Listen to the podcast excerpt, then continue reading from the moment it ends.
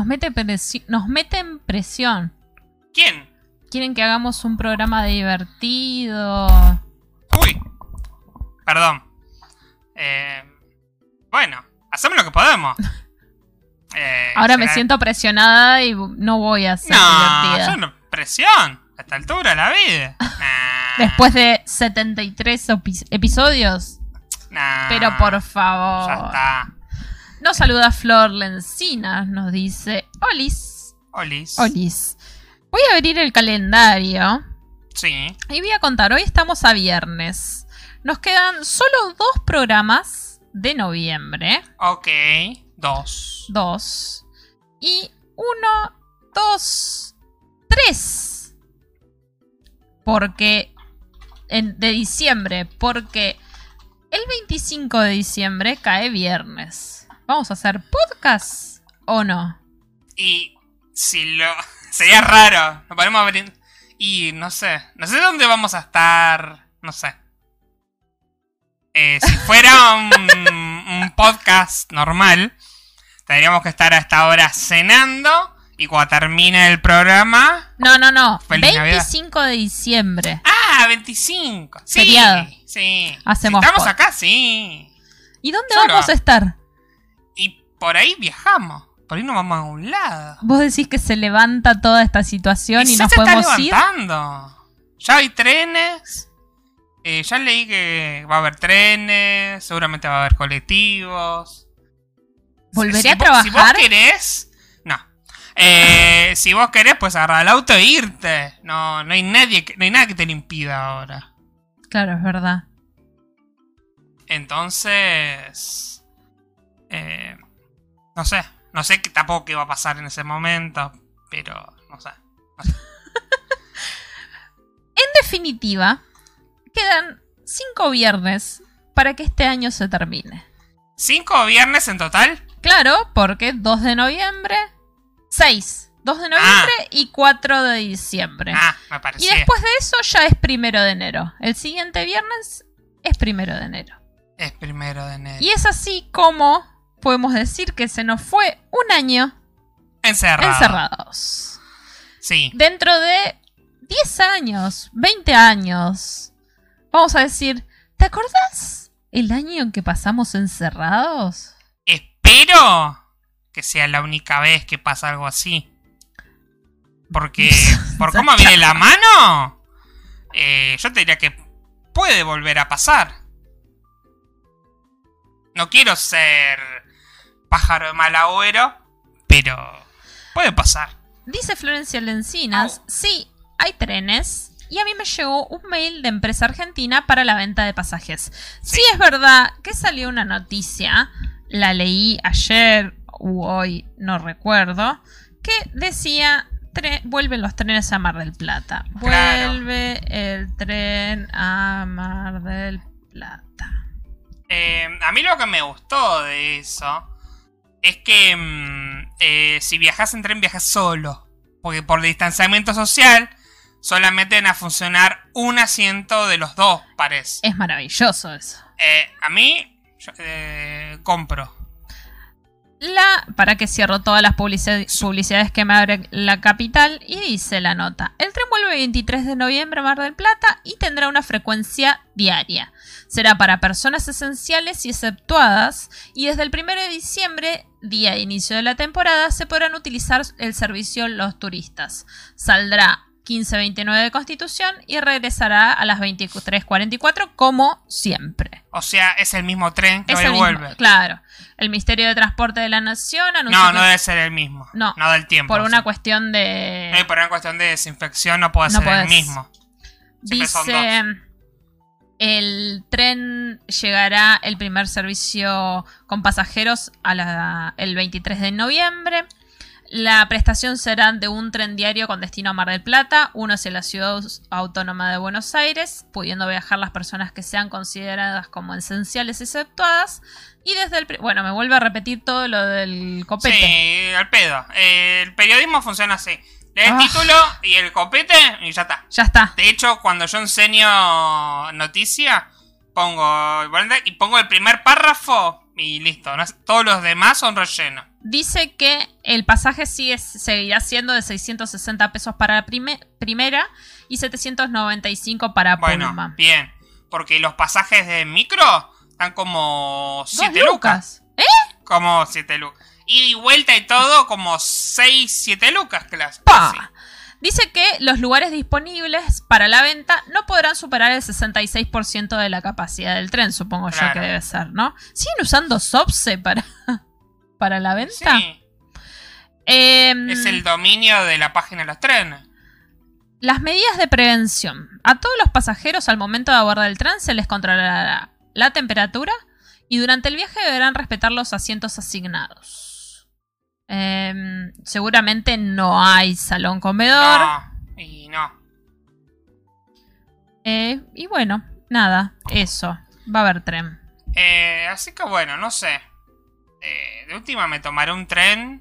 También para ver a mi familia, que no los veo desde el año pasado. Desde la Navidad pasada. Por eso. Si puedo ir aunque sea a pasar una fiesta. Y bueno, voy a ir. Así que no sé. No sé cuál iré. Si iré para Año Nuevo para Navidad, pero Preparen el Viteltoné. preparen el Vitelton. Qué rico, Viteltoné. Y eso nos lleva. Y eso nos lleva a arrancar el episodio, porque no arrancamos. Arranquemos, dale. bueno, pará, da- no, no, de- pará. Ahora te apuré. Ahora me apuraste y no estaba listo. ¿Empezamos? Dale. Ah.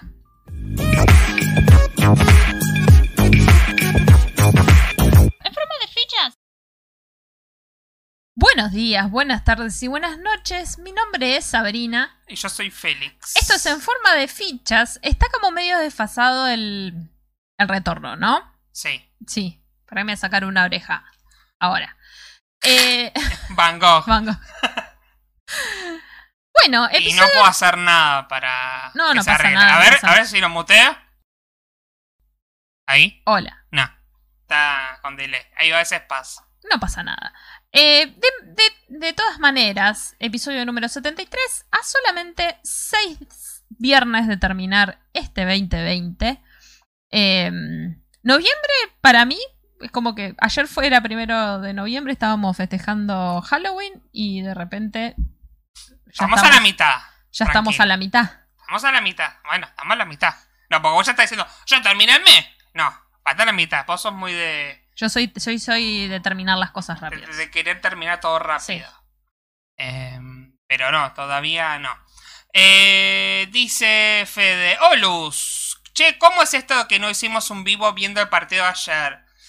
Em, sí, sí, podríamos haberlo hecho. No podíamos haber transmitido el partido, porque eso no se puede, ni siquiera en Twitch. Eh, pero yo estaba muy ocupado. De hecho, recién tuve, el miércoles tuve parcial presencial. Y ayer y hoy estuve eh, haciendo un trabajo práctico que es el último. Y me queda todavía hacer el ensayo final. Que tengo que entregar el viernes que viene. Eh, No da más. no hay más. Y no, y tengo que cerrar notas todavía. Que voy a tener que ponerme a corregir cosas. Y la semana que viene tengo clase. Porque encima una escuela puedo como cerrarlo ya. Obviamente que no cierra. Porque tengo que empezar a trabajar con los pibes que nunca se conectaron. Eh, que eso sería como todo noviembre y diciembre. Y en una escuela es como que nos dijeron, bueno, hagan hasta acá, pero ahora apruébenlo, pero no le digan que lo aprobaron para que se sigan conectando, porque si no se conectan, y es como, ¿para qué querés que los apruebe ahora? Entonces, sí, es como, bueno, no sé. Y Flor pregunta, ¿qué onda el parcial presencial? Ay, qué terrible esa La verdad situación. que es una situación de mierda. Era una situación que me contaron. Por ejemplo, Flor me contó que tuvo experiencias de parcial presencial. Y ahora tuve que sufrir en carne propia. Medio que me caí de risa porque dentro. Porque teníamos un grupo de WhatsApp con mis compañeros. Y lo iba mirando y nos cagamos de risa. Eh, qué sé yo. Una pidió permiso para ir al baño. Yo me levanté y me fui al baño. No iba a pedir permiso para ir al baño. En, En mi tu propia casa. Exactamente. Eh, pero una dijo, me levanto porque se repersiguieron, no sé. La excusa de los docentes, porque lo principal los docentes son reprogres, como que en un momento la profe, no, no grabemos las clases por la cibervigilancia, no quiero que me graben nada. Bueno, la convencimos de que podamos grabar el audio de la clase para los que no podían asistir.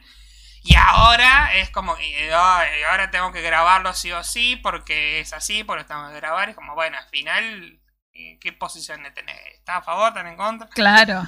Y aparte mis compañeros, eran- y, eh, mis compañeros hacían otras materias donde son PD, producción directa, que no van con final. Y entonces, supuestamente la regla era que si la materia es promoción directa, tenés que hacer un parcial presencial, obligatorio. O sea, eh, sincrónico. Sincrónico.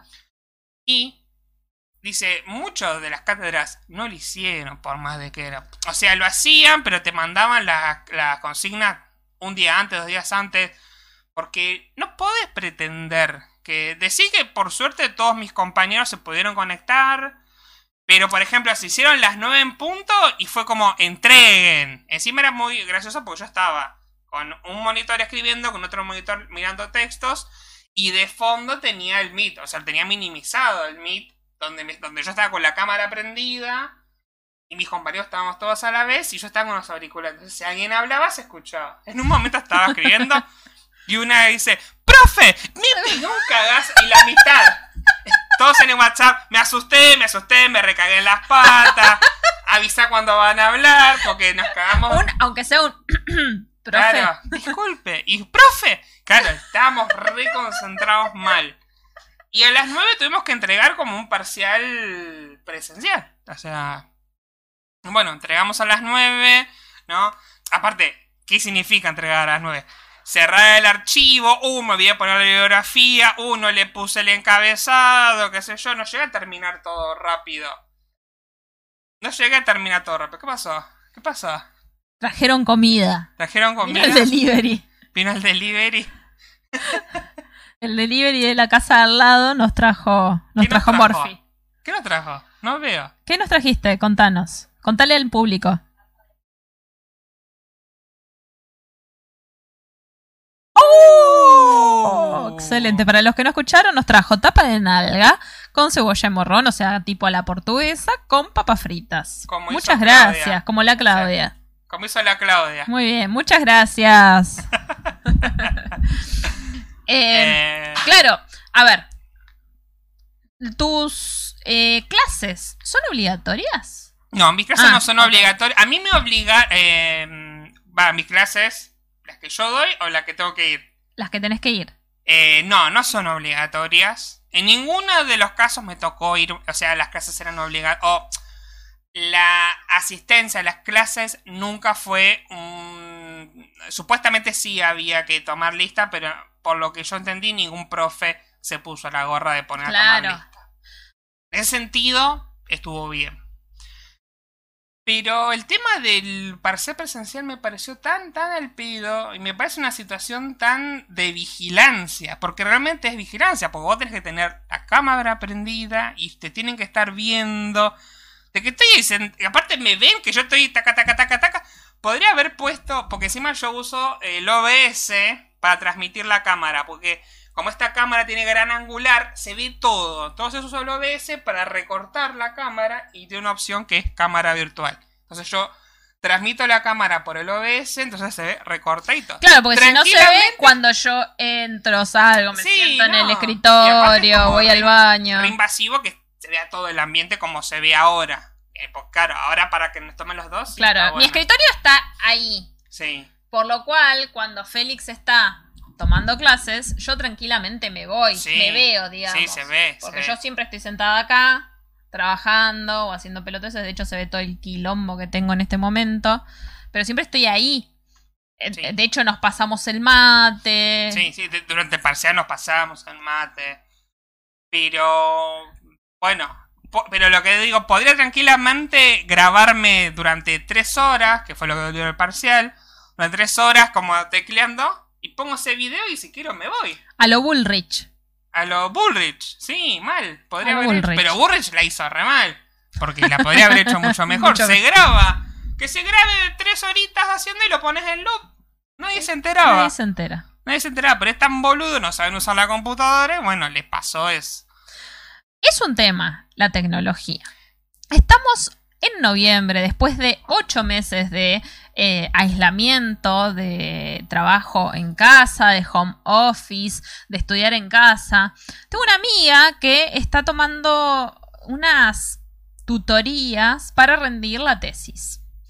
Y eh, en, una, en una institución que realmente es bastante tecnológica porque hay carreras que son totalmente digitales, ¿no? Como lo es el diseño gráfico, los medios audiovisuales, la fotografía, porque ya la fotografía analógica es muy poca.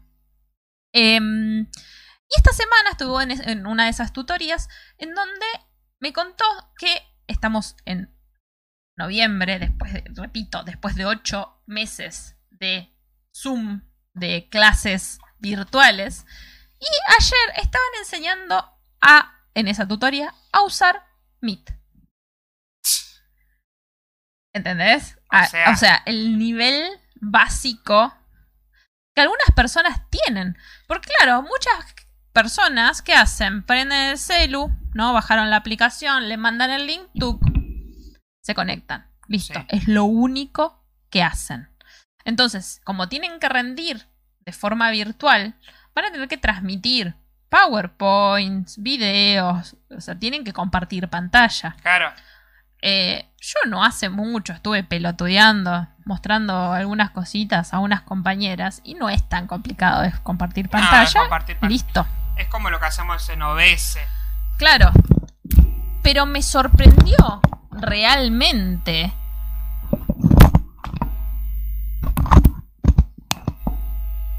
Qué porquería. Para pagar un micrófono nuevo. No te convenzo todavía, ¿no? No. Eh, o sea, llegar a un punto después de ocho meses a en tener que enseñar a usar Meet, no solamente a algunos de los estudiantes, sino también a algunos de los profesores, Claro. es mucho. Sí, em, bueno, por ejemplo, em, hace dos semanas aproximadamente, cuando se empezó a definir el tema de cómo termina este año, cómo empieza el año que viene, en los instructivos que mandaba la provincia sobre cómo evaluar clases virtuales, había una página de... ¿Parece? Sí, es ese. Ahí está. Había toda una página de recursos para utilizar en las clases virtuales. Ahora lo mandás. Ahora, ocho meses después. Concha tu hermana. O sea, yo, yo ya sabía porque mm, más o menos nosotros estamos en el tema. O sea, hacemos transmisiones, ¿viste?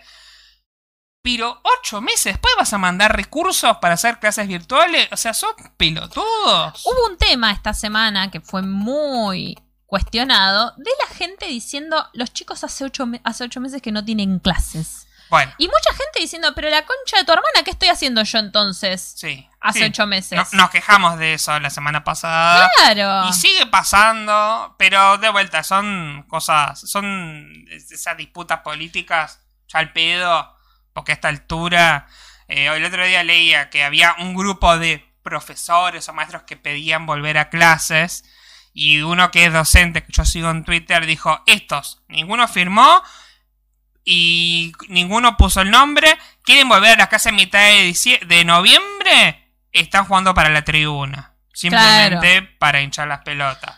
En mi caso particular, el tema de la cursada virtual, no me pude adaptar.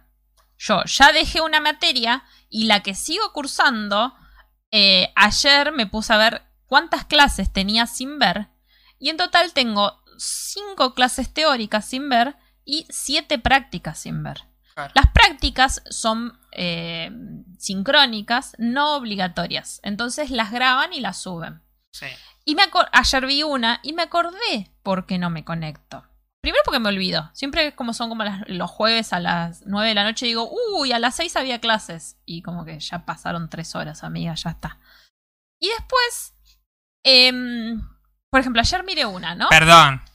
Ahí te lo voy a tirar en la cara. Tampoco tenías muchas ganas, porque No. mis clases también son un bajón, pero me acordaba que había que, que tenía no, que conectarme. no. Porque, Lo- Te bloqueaba porque no querías ir. claramente. Ah, Entonces ayer recordé por qué, ¿no? Una clase práctica de una hora, más o menos habría unas 60 personas eh, conectadas un poco más, em, de las cuales la clase en sí, en esa hora, debe haber durado unos 20 minutos. sí. El resto del tiempo fue, profe, no, no me veo. Prendo la cámara pero no me veo. ¿Qué me Profe, importa? Mm, quiero eh, eh, chat eh, la compañera de no sé cuánto dice que no, no puede prender la cámara ni el micrófono, entonces no puede, no, no, no, está escuchando, ¿eh? Pero no se puede ver. ¿Qué me importa? Profe, em, la, mm, la filmina no corre. Uh, a ver, esperen que lo soluciono. Profe, no, no, la, no me puedo ver, ¿eh? No me puedo ver. ¿Qué me importa? No te quiero ver, no es Bueno. obligatoria. De los, o sea, 40 minutos restantes de la clase fue eso. Y después, 5 minutos más o menos diciendo, ¿y entonces qué hay que leer? ¿Pero qué leo primero? No importa el orden que lo lea mientras que lo lean, son dos textos nada más para la semana que viene. Claro, Todo así. claro. Entonces, ahí fue como que recordé cuál era el motivo por el cual yo no estaba yendo a las clases. Claro, porque era una y dije, mierda. ay, qué paja. Igual las voy a ver porque los 20 minutos, pero lo puse en 1.75 la velocidad. Entonces, mire, más o menos así. En un momento dije, qué rápido que habló el profesor y me acordé que lo había puesto yo rápido. Em, dice Fede, eh, esto de las clases virtuales son una chota. Dependiendo de la carrera, yo este año decidí no cursar. En biología todo lo práctico no se puede hacer, los reconocimientos tampoco. Por ejemplo, a mi hermana le quedaron dos materias, las últimas que son las prácticas, y tampoco las hizo porque no te pueden aprobar si no puedes hacerlo. Es, digamos, la residencia. Que cursaba veterinaria la hermana. Claro, ese es otro problema. Materias De que tenían, tenían un componente práctico, ni siquiera laboratorio, que tenían un componente práctico de campo, no se pudieron hacer. Por ejemplo, en mi facultad fueron el tema de la didáctica especial, donde tenían que hacer prácticas en escuelas. Se can- es como que ¿Las dieron, cancelaron? Dieron la mitad de la materia y la práctica, bueno, las se harán en otro momento en algunos casos. Yo lo que vi en el caso de la escuela 19, no en mi amiga, sino en otra persona que subió en redes sociales, hizo las prácticas igual que das clase vos. Claro, o hizo sea, virtualmente. las hizo de forma virtual, tuvo que grabar clases, Claro, tuvo bueno. una interacción con, con los chiques. Claro, pero hubo casos en las que no, porque, bueno, es más complicado también conseguir un lugar para hacer prácticas Sí. en un entorno virtual, ¿no? Sí, Dice. Flor. A mi compañera en la facultad le tocó un profe que es mayor y no sabía usar las, plataformas ni nada por el estilo. Sí, también. A mí me tocó gente que le costaba, pero lo logró. Y después me tocó gente que no quiso eh, meterse en el sistema. Está bien, había ahí un tema más gremial, un tema más de lucha, ponele, sobre todo en, filosofía y letras, que es una, este, una universidad muy, muy politizada, muy de izquierda. Y había profes que en protesta por un montón de cosas eh, decidieron no dar clases en forma virtual. Tuvimos un encuentro recién la semana pasada para, para hablar del eh, trabajo final. Pero no tuvimos ninguna clase cara a cara. Y no tener clases cara a cara y que después te quieran evaluar es una Es fiaca. un problema. Es una paja. Porque a mí me tocó que, por ejemplo, estos trabajos prácticos son la forma de evaluarme que tienen estos profes. Pero encima en la parte de teóricos, en el parcial del, del- de que tuve el miércoles, hay una profesora que vimos por primera vez el miércoles para este parcial que estuvo cinco minutos para explicar su parte. ¿Y se fue? Nos fuimos. ¿Se fue? Se fue. Se quedó con nosotros la profe con la que siempre tenemos clase, que estaba ahí, calculo que estará estado leyendo, no sé. Bueno, Eh, pero es una es un problema que la forma de estudiar fueron, oh, te subo 20 textos, lee y después dentro de, de- de dos meses te tomo un parcial de ni esto. una explicación, ni una Su, interpretación. su explicación es subir un PowerPoint con un punteo, pero el PowerPoint No me no es, una explica nada. explica- no es una explicación teórica, es un apoyo visual cuando das una clase. Lo puedo hacer yo en un resumen mientras leo el PowerPoint. Por eso. Pero eso no es un. e- esa- eso no reemplaza una No. explicación pedagógica. Bueno, a mí me pasó algo similar con la materia que dejé. No teníamos clases presenciales, entonces eh, fue como ni, ni grabadas tampoco. Las que Sí. había grabadas eran muy medio, medio pobres. Eh, yo supongo que en la vida real eso no, no era así, ¿no? En, en la presencialidad supongo Claro. que tenía otra modalidad la profesora. Pero fue, me superó totalmente. Claro. Y por ejemplo, las preguntas eran sencillas, no eran difíciles. Pero se hace difícil cuando, cuando vos tenés que leer y llegar a las conclusiones que te piden solo. Porque si hubiera habido una o dos clases de, de desarrollo y explicación de los temas, eran consignas súper fáciles, súper accesibles. Eh, eran de una página, una página y media, y era como, bueno, era, pero sin una explicación se vuelve complicado. Claro. Bueno, que- basta con del momento de- catarsis. De, quejarnos de, de- de de la, la educación. facultad. Sí. Eh, Federico dice, tremendo eso, sí. La verdad que es tremendo todo. Eh, pero a la vez, no me puedo quejar porque pude cursar desde acá en mi casa, tranqui. Eh, y si todo sale bien, no lo voy a quemar. Por ahí pasan cosas buenas el año que viene. Después de tanto, no lo vamos a quemar. Así que, bueno, eh, vamos a otra cosa.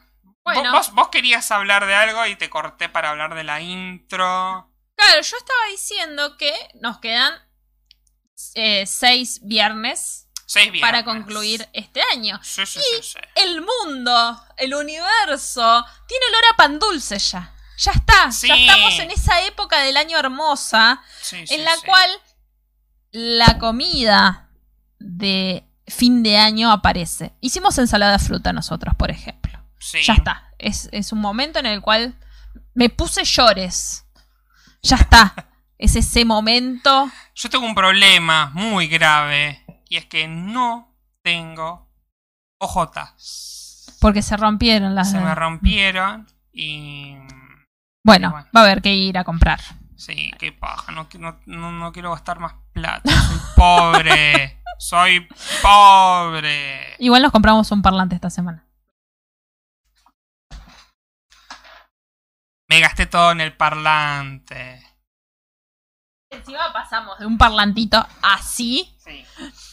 que dijimos, se rompió. Pasamos de este chiquitito a ese grande. Se rompió y dijimos, bueno, ya fue, vamos a tarjetear un parlante. Porque nuestro día empieza escuchando la radio y termina escuchando podcast. Nos la pasamos escuchando cosas, entonces es como que estamos cada cual en su computadora escuchando cosas, entonces Claro, es, lo, entonces es lo que más usamos. Sobre De hecho- estamos trabajando acá todo el tiempo. De hecho, el año pasado nos compramos una tele grande que el uso que se le da a ese televisor es mínimo. Mirar Masterchef. Es el único Si no fuera por Masterchef, no lo estaríamos. no estaríamos usándolo. Sí, Así que bueno. Pero bueno. Eso era una caquita ese parlante. Igual- eh, no, pero tiraba un montón, ¿eh? Era muy potente. No. Esto no. se compara con ese grandote, pero sí en comparación. Pero también lo compramos en, ca- en cara al verano, ¿no? Como Sí. diciendo, bueno, vamos a hacer patio. Esto, la vacuna está cerca, pero no tan cerca. Claro, sí, obvio. Entonces, bueno. somos siete en este momento en la transmisión y veo solamente cuatro likes. Así que los que no hayan puesto su like, vayan poniéndolo y nos hacen muy felices. Vamos a em, comida navideña, comida de fin de año. Pará, pero venías bien con el camino y ahora a la mierda. Comida navideña, de una. Porque de eso estábamos hablando. ¡Ay, No. olor a Navidad! Sí, pero después te fuiste a otro lado. Pero te vos fuiste a te- hablar de, pa- de parlante. Pero porque vos saltaste con las ojotas. A llorar que no tenías plata, bla, bla, bla. Y bueno, no tenemos plata, pero nos compramos un parlante. Sí, para A ver. que. mm, Vos seguís, vos seguís. Em, este, esta época del año Ahí está. directamente me hace muy feliz con ver en las góndolas pan dulce. Cuanto más industrializado el pan dulce, más económico, mejor. Mm, Hay un cierto límite igual. No todos los baratos están buenos. Bueno, no, a un, Das- a un Don Satur llegamos, un Valente, dentro de los, los baratos. Claro. Eh, voy a leer unos comentarios antes de ir a la polémica. dale. Que ya lo están viendo en pantalla y ya se imaginan qué es. Vayan pensando. Eh, Fede dice que era una caquita este parlante, sí, ya lo hemos leído. Flor dice, yo me saqué un 9 en el proyecto de podcast. ¿Cómo te Muy fue? ¿Lo bien. pudiste subir bien? Porque todavía me escribió eh, en el medio de la locura. yo, no, tengo que subir el podcast. Digo, subirlo a, a Anchor. Y bueno, calculo que si sacó un 9 es porque lo pudo subir bien, ¿no? Eh, Federico Zapel dice, la vacuna es como el invierno en GOT. Mm, si lo hubiera visto, creo que me daría gracias ese comentario. It's coming, ¿no decía? Claro, Winter is coming. Que, Claro. ¿Pero que el invierno nunca llegó entonces? Chan. Eso, ¿ves? Eso, por ahí esa es la idea. Y Flor dice, quiero hacer budines, eh, llegué para fin de año. Eh, Flor, escribí bien porque no entendí ese último mensaje. Quiero hacer budines, llegué para fin de años. Ah, así, pero No entendí. no se entendió. Y dijo, sí, sí, ya se subió, que el podcast se le subió bien. Ocho temporadas para que llegue el invierno. Claro, está. Bueno, llevamos ocho meses. Podemos contar cada mes. Ojo, de- que- pero esas temporadas fueron como 10 años de serie. No voy a esperar 10 años para que llegue la vacuna. O sí, no sé. Em, Ya vamos a hablar de vacunas, que fue, fue, el tema de la semana. fue el tema. Hubo varias. Pero vamos primero a hablar de esto. Eliminar comida navideña. El otro día hablamos de postres, de comidas. Ahora tenemos que elegir eliminar a uno de estos cuatro. Cuatro clásicos aparte. Son cuatro comidas muy típicas de Año Nuevo. Tenemos al mantecol, tenemos a la eh, ensalada rusa, tenemos al vitel toné y tenemos pan dulce. Ay, es muy difícil. Eh, Es muy difícil. No es muy difícil. Yo, para mí no es nada difícil. Saco la ensalada rusa. ¿Por qué? Porque tengo la suerte de que en mi familia la ensalada rusa se come todo el año. Claro. Y no es algo que esperaba, que yo asociaba. Siempre que había un cumpleaños o que había alguna situación, o nos juntábamos, comíamos un asado nomás, había ensalada rusa. Em, Eso es la- verdad, es verdad. y la verdad es que con los años eh, fui eh, desprefiriendo, ¿cómo sería? Como desvalorizando la ensalada rusa porque me llena y no está tan buena. No sé. Para mí, el asado va con una mixta, Por eso, una por ejemplo, rúcula, algo fresco. en un asado, por ejemplo, prefiero comer carne con una buena ensalada verde, fresca. Y no con papa que después mm, te llenas más. A mí, la O sea, ensalada si me quiero llenar a rusa. explotar, prefiero que sea con carne y no con papa. A mí, la ensalada ru- rusa me gusta al otro día. Al otro día, bien fría, bien. Pero, ¿sabes que sí? También te saco la ensalada rusa. Sí, no, no, no, no. Pero Ah.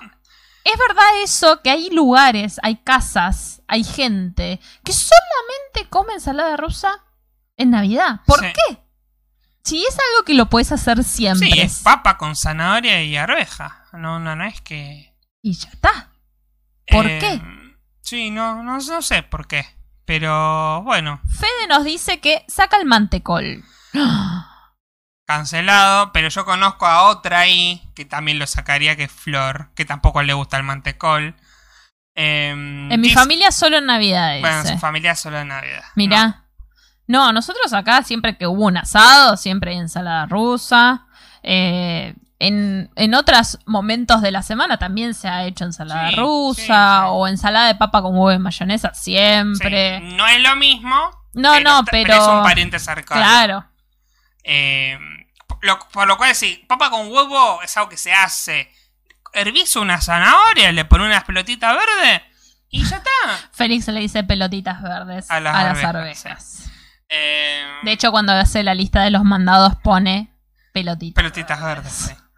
Eh, sí, porque de hecho en la foto se ven bastante verdes esas arvejas. Esas no son de lata. Esas no son de lata, por No. eso. Yo, es como que la arveja, si está, bien, y si no está, también. No, no me suma ni me resta la arveja. Excepto, hoy que hiciste falafel. Hoy hice falafel de, de Hoy, a arvejas. mí me gustaban las arvejas porque obvio estaban Pero es hechas de todo de falafel, o sea, todo el falafel de Bueno, arveja. pero en ese sentido, ahí sí. Y obviamente que si no está la arveja no había nada, ¿no?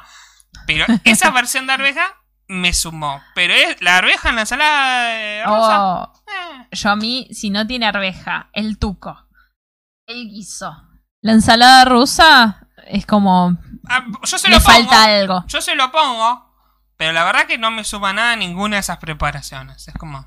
Sí, No, una me pelotita verde ahí. Y de hace hecho, bulto. Pero a Está mí. bueno porque hace bulto. Pero ¿qué pasa? A mí las arvejas me gustan mucho. Yo puedo comer, abrir una lata de arveja, ponerle sal, un poco de aceite de oliva y comer la arveja a cucharadas así como sale de la No, lata. no. Eh, mi- una de mis comidas favoritas es el colchón de arvejas. Yo puedo vivir arvejas. No. Bueno, no me digas, no me desprecies así. No te desprecio, digo que no, que yo no podría. no te estoy despreciando a vos. Y a tus horrendas pelotitas verdes. Flor Nelsinas dice lo que yo dije que iba a decir. Dice, adiós mantecol. No hay forma de que me guste. El Vitel Toné me gustó uno de pollo que hizo la mamá de Sabri. Mamá. Mira, Yo hice Vitel Toné. Hice Vitel Toné el año pasado. O sea, hice la carne. Y hemos comprado un, una salsa de una salsa hecha de Vitel Toné que era un asco, una Era porquería. muy fea.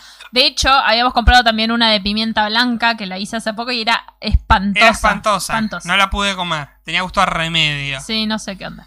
Eh, Eh, el eso por eh, está ahí, ¿eh? No, no. O sea, de- de- me, me cae más mal la ensalada de fruta. De, de fruta, de rusa, perdón. Me cae más mal la ensalada rusa que el vitel toné. Pero si hubiera otra cosa, por ejemplo, no sé, un budín. ¿O qué otra cosa de comer?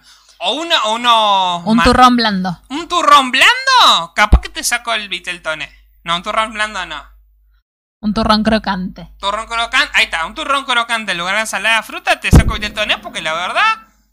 eh, Ah, me encanta el vitel toné. El vitel toné es, es maravilloso. Sí, no sé. Que también es algo que se podría hacer todo el año. Se podría hacer todo el año. pero sí. nada. Pero es una paja hacerlo. En ese sentido, el vitel toné es una paja hacerlo. Entonces entiendo por qué no se hace siempre. La ensalada rusa no es una paja, es hervir un- una papa y una zanahoria. ¿Cuánto tiempo te va a llevar? Es caro hacer vitel toné bien. Porque Caro, está bien. No, yo estoy hablando de la ensalada rusa igual. Eh, sí, el vitel toné es caro hacer. Porque no es difícil, le mete todo en la licuadora y hervir una carne no, y bueno, ya está. No, bueno, carne, ¿qué te pensás? ¿Que es barata la carne? Pero no es un quilombo hacerlo. Es, Ah. es la preparación en sí.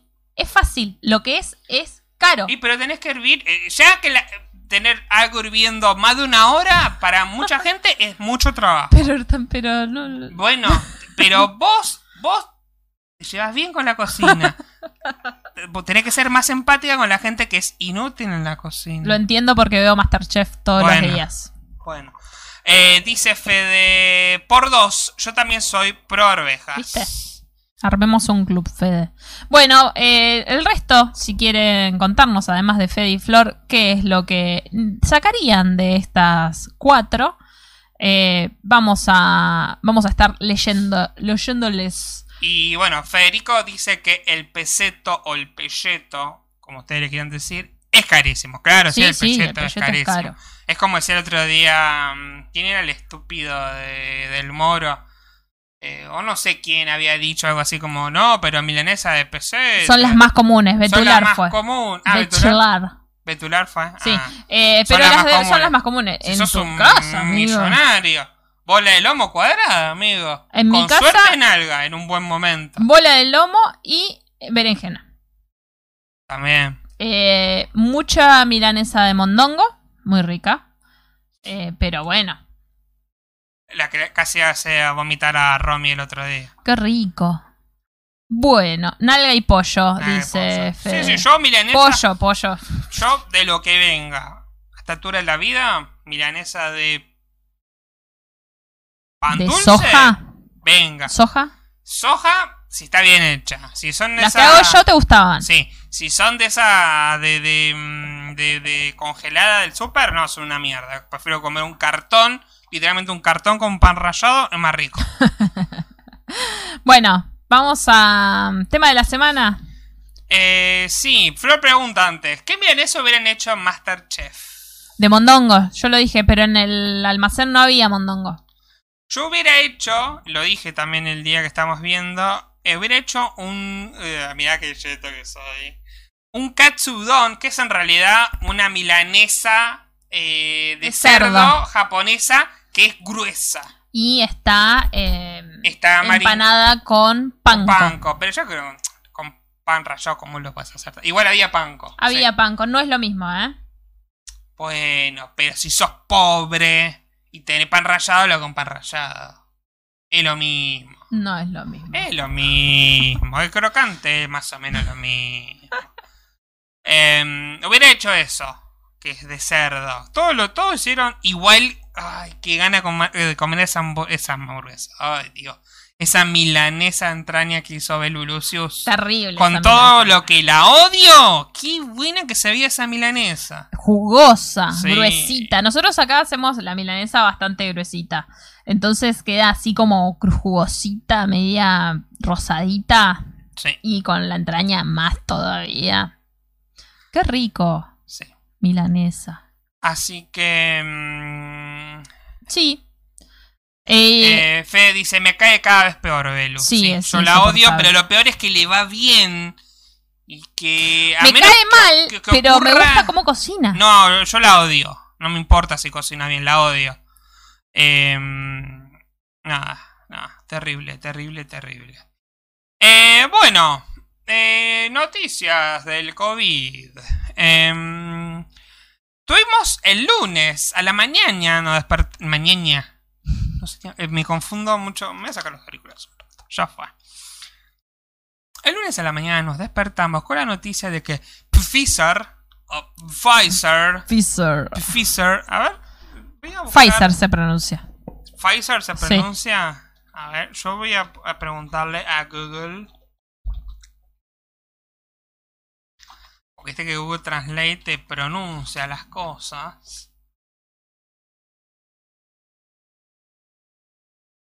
A ver, entonces yo pongo. Pa, no sé si me lo va. Si me lo va a pronunciar. Va a poder, va a saber pron- pronunciarlo. A ver, Pfizer, no se escucha. Pfizer, Pero no se Creo que lo escucharon ellos, no lo escuchamos nosotros. A ver. Ahora. Pfizer, Ahí está. Pfizer, ¿viste? Yo te dije que se pronunciaba Pfizer. Pfizer, Bueno, nos enteramos que Pfizer, eh, anunció que su vacuna tenía un 90% de efectividad de, de- de producir anticuerpos y todo eso, ¿no? Y nosotros la semana pasada anunciamos que eh, había un acuerdo con Pfizer. Pará, pará. Un acuerdo con. Había un acuerdo con Pfizer, que em, Argentina iba a recibir 750.000 dosis eh, posiblemente en diciembre. Sí, porque eh, muchas de las pruebas se hicieron eh, acá en Argentina. De, de- Pfizer, Entonces, eh, nada, mucha gente decía en chiste, Pfizer es eh, medio problemático que esté acá porque así Pfizer y con la, la baba contagiaste de COVID Contagiaste a medio a mundo. medio cuadra. Em, entonces, a ver, pará, yo había leído para abrir un montón de tweets y me parece que lo perdí. Lo había visto yo recién. No, no, no, no, no. Este no Ese. era otro, ¿Otro? no era otro. Era uno que decía algo así como que. Ya, ya incluso me olvidé el contenido de lo que iba a buscar, no importa. Em, Eh, tengan en cuenta y tengámosle paciencia a Félix que tiene la cabeza quemada de todo lo que contó ya yo esta tengo la cabeza quemada, perdóname, está bien fresquita. Em, odio, odio, odio, la frase estoy quemado, la odio. Bueno, está muy cansado mentalmente. Ahí está, esa me ¿Listo? gusta más, esa Pero me es más largo. Está muy cansado Bueno, mentalmente, entonces no coordina. No más. coordina y se enoja, ¿vieron? Me gusta más. No, me gusta más. Porque mis compañeros, estoy cómodo, estoy cómodo. estoy-". Bueno, yo sé que están cansados, dejen hinchar las pelotas. Creo que por eso estoy cansado mentalmente en lugar de quemado.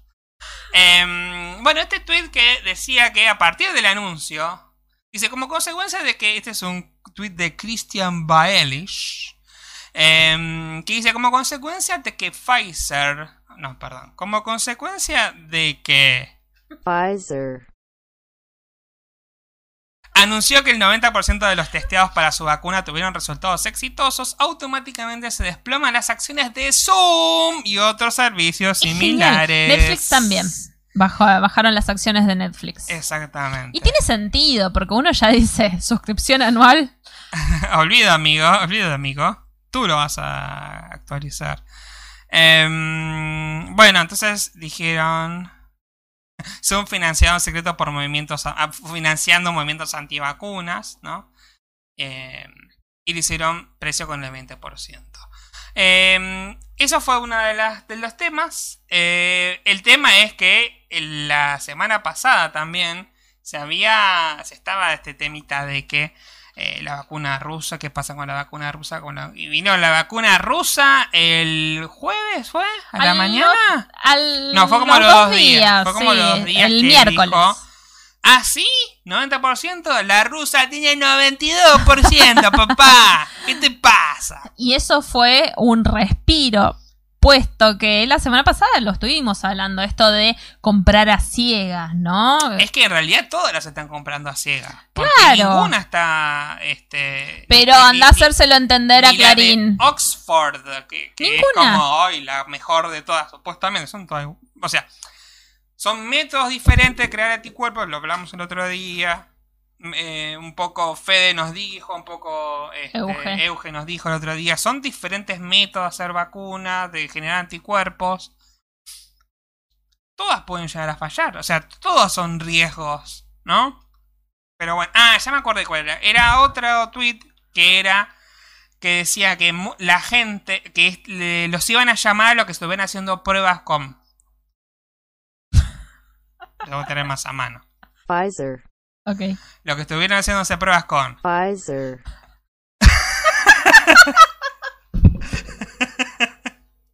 Estoy hablando en serio, no te rías. Dale, seguí, te estoy escuchando. Y pero yo no puedo si vos te reís. Voy a tener que empezar de vuelta. Lo que se hicieron pruebas con. Pfizer, Los iban a llamar para decirles si se habían puesto la vacuna. Si se habían puesto la vacuna o si les habían dado el placebo. Ah, les iban a informar. Les iban a informar. En Te el pusimos caso- la vacuna de. Te pusimos la vacuna de. Pfizer, o te pusimos el placebo de. Pfizer, Ah, Qué mal esto. em, y si le hubieran, en el caso de que te hubieran dado un placebo, te iban a dar la vacuna De verdad. de verdad, digamos, gratis. Claro. Muy bien. Lo cual está bueno. Lo, bue- lo, lo bueno también es que los que ya se dieron la vacuna en la prueba, pues como que ya está. Yo pagaría los 4 dólares que sale, te digo, ¿eh? ¿Cuatro dólares? Nada. No, sale No nada, por eso. Creo es que, que- pa- pagamos más de Netflix. Claro, es que son de bajo costo este tipo de vacunas. Eh, y obviamente van a ser gratis. Sí, acá van a ser gratis. El problema que surgió esta semana es la refrigeración. Sí, porque la de... Pfizer, eh, tiene que estar a menos 80, Menos grados, 80 grados. Lo cual hay que hacer toda una gran ingeniería y logística para poder almacenar las vacunas, para poder transportarlas a un montón de lugares. Y la de rusa también me parece, ¿eh? La rusa a, no. a 70, menos 70. Sí, pero la rusa creo que es como como que se autorrefrigera, no sé, es como un método distinto. Ok. Sí, es un... Pero igual necesitan heladeras de, de, de menos 80 grados que son como, no, no, no, si la pongo en el freezer de acá, no, no funciona. No, Eh, eso es para que duren a largo plazo. Si están a menos 80 duran como 6 meses. Después se pueden, una vez que las van a aplicar, se pueden guardar en un freezer que duran 15 días. Que es, que bueno, pero eso ya es cuando la estás por aplicar a la gente. Claro. Entonces ahí sí. Dicen que están armando el mayor, la mayor campaña de vacunación de la historia en Argentina. Claro. Principalmente en Buenos Aires, que ya empezaron como la, la, cues- la cuestión logística. eh, ya estuvo Axel Kisilov hablando de la cuestión logística para que apenas esté la vacuna en Argentina, se pueda empezar a vacunar. Claro, sea la rusa o sea la de. Pfizer, Todas van a estar disponibles. ¿Cómo para se pronuncia. Sputnik B? A ver. Y es Sputnik B, no 5. Ah, no es 5. No es 5. Entonces vamos a poner. Vamos a poner. eh, no, búlgaro, no. Ruso. Voy a tener que buscar el idioma. Eh, ruso. A ver, vamos a escuchar. Спутник В. Спутник В. Sputnik B. Ah. Sputnik B. Porque primero te lo pronuncia como rápido Спутник В. y después te lo pronuncia más despacito. Спутник В. B. Bien. Eh, Eh, Fede di- dice, ¿es más caro el test? Y si esto es un super experimento, anda a saber cuál es el objetivo real. claro. Em, sí. a esta altura, te digo la verdad, Fede, yo lo único que quiero es que me apliquen cualquier líquido. Sé que suena mal. Quiero que apliquen cualquier líquido y volver a trabajar porque ya estoy podrida. De estar conmigo. No, no, de, de no poder hacer nada. Me siento eh, que no puedo hacer nada. Porque si hago algo por fuera de salir de mi casa, me da culpa. Como yo estoy de licencia, me da culpa. Entonces no hago nada. No, bueno, Me da culpa. no tampoco vivirías todo el día trabajando. No tienen que darte culpa. No seas pelotuda. No mandé el reporte. Me acabo de acordar. ¿En serio? En serio. Está acá la compu. Medio Bueno, tarde, ¿no? No importa. Hacelo en este momento. Ya está. Ya te despidieron. Date por despedida. No. Trabajo dos días a la semana y me olvido Y de no mandar haces el reporte. trabajo. Date por despedida. Mientras tanto, vamos a hablar de. eh, no, para, voy a leer el comentario de Fede que dice. O sea, ya teniendo vacunas tradicionales, estás usando por primera vez vacunas hechas de virus artificiales. Y dice, sí, te juro. Y bueno, eh, yo la verdad es que no entiendo tanto como para sentar una posición. Eh, qué sé yo. ¿Virus artificiales que vos decís para hacer el proceso del anticuerpo? ¿O está diciendo que esto es un virus artificial? No entendí eso. Otra de las cosas que pasó y que tiene un poco que ver con el COVID, ya vamos a ver por qué, eh, es que Evo Morales eh, fue, bueno, el domingo asumió eh, Arce en el gobierno boliviano. Eh, ¿Este es tu trabajo? Sí. Hola, Calamaro, ¿terminaste los deberes? Sí. Calamaro, dije, era Calamardo. Eh, acá vemos una foto del el momento en el que Alberto, en el único momento que usó barbijo, porque después vemos que no está con barbijo, eh, lo acompañó en el paso internacional de la Quiaca hacia Bolivia, a, bueno, al regreso de Evo Morales a Bolivia, que se había ido prácticamente exiliado. Este, después del golpe de estado del de, eh, el año pasado, ¿no? Se cumplió ya un año Un año. De ese golpe de estado. Que algunos medios dicen, bueno, sí, se fue. No, no, todavía dudan en decirle golpe de estado, cuando claramente fue un golpe de estado, ¿no? Con los resultados de las elecciones de este año, más en claro queda que fue un golpe de estado, Sí. porque había ganado legítimamente, y este año ganó más legítimamente todavía, así que no pueden decir Nada. No niego ni admito que me emocioné muchísimo en esa caminata que eh, hicieron Alberto y Evo hacia el cruce eh, internacional. Y fue realmente un momento, el momento en el cual Alberto lo deja en la puerta de su casa y se da media vuelta y vuelve y hace una cosa como, ¿y ahora qué hago? Claro, ¿y ahora qué vamos? Ponete el barbijo, Alberto. Tenía el barbijo puesto en ese momento. No, acá no. Bueno, pero en el momento en que cruzan. Pero igual ahí está rompiendo el Sí, distanciamiento. sí, es. eh, Eh, con toda la gente que había ahí. Sí, no. Eh, bueno, ¿qué pasó con Alberto esta semana? Eh, le hicieron el hisopado Sí. porque. eh, Belis. porque Gustavo Vélez, que es. ¿Qué hace Gustavo Vélez en el gobierno? Gustavo Vélez hace algo en el gobierno y dio positivo de COVID. Es parte de la comitiva. ¿Qué es? Desem- Se desempeña de secretario de Asuntos Estratégicos de la Presidencia de la Nación. es un gnocchi. eh, y dio positivo de COVID. Y obviamente que estuvo en todo este tema de ir a Bolivia, fueron a, a la Asunción, estuvo Estaba- el, el almuerzo ese estaban en un prácticamente en un sótano Sí. sin distanciamiento social, sin barbijo. Sí, no, Ah, creo que había dos que tenían barbijo. Tenemos más distanciamiento ahora nosotros sí, sí. que, que en ese almuerzo. Y bueno, Alberto eh, fue aislado. Ya le hicieron el hisopado, ya dio negativo, porque ahora están esos TED que en media hora ya sabes el resultado. Em, Igualmente se lo hicieron a los dos segundos. claro, dio negativo, igual está aislado. Sí, porque Ayer le habían preguntado por qué. Se, se le ve un poco flojo de uso de barbijo. No, pero es que siempre me echan alcohol, siempre me estoy desinfectando. Pero no, Alberto. no entendiste nada, Alberto. Alberto, tenés que usar el barbijo. La puta que los parió. ¿Qué nos Eh, estuviste diciendo los últimos ocho meses, Alberto, la concha de tu hermana? Sí, no, no. eh, la verdad, cancelado. Sí, flojo, flojo de barbijo el presidente, la verdad. Pero se medio reivindicó con dos cuestiones esta semana. Sí, Saliendo completamente de pandemia, ¿no? Que ya estamos hinchados las pelotas de la pandemia.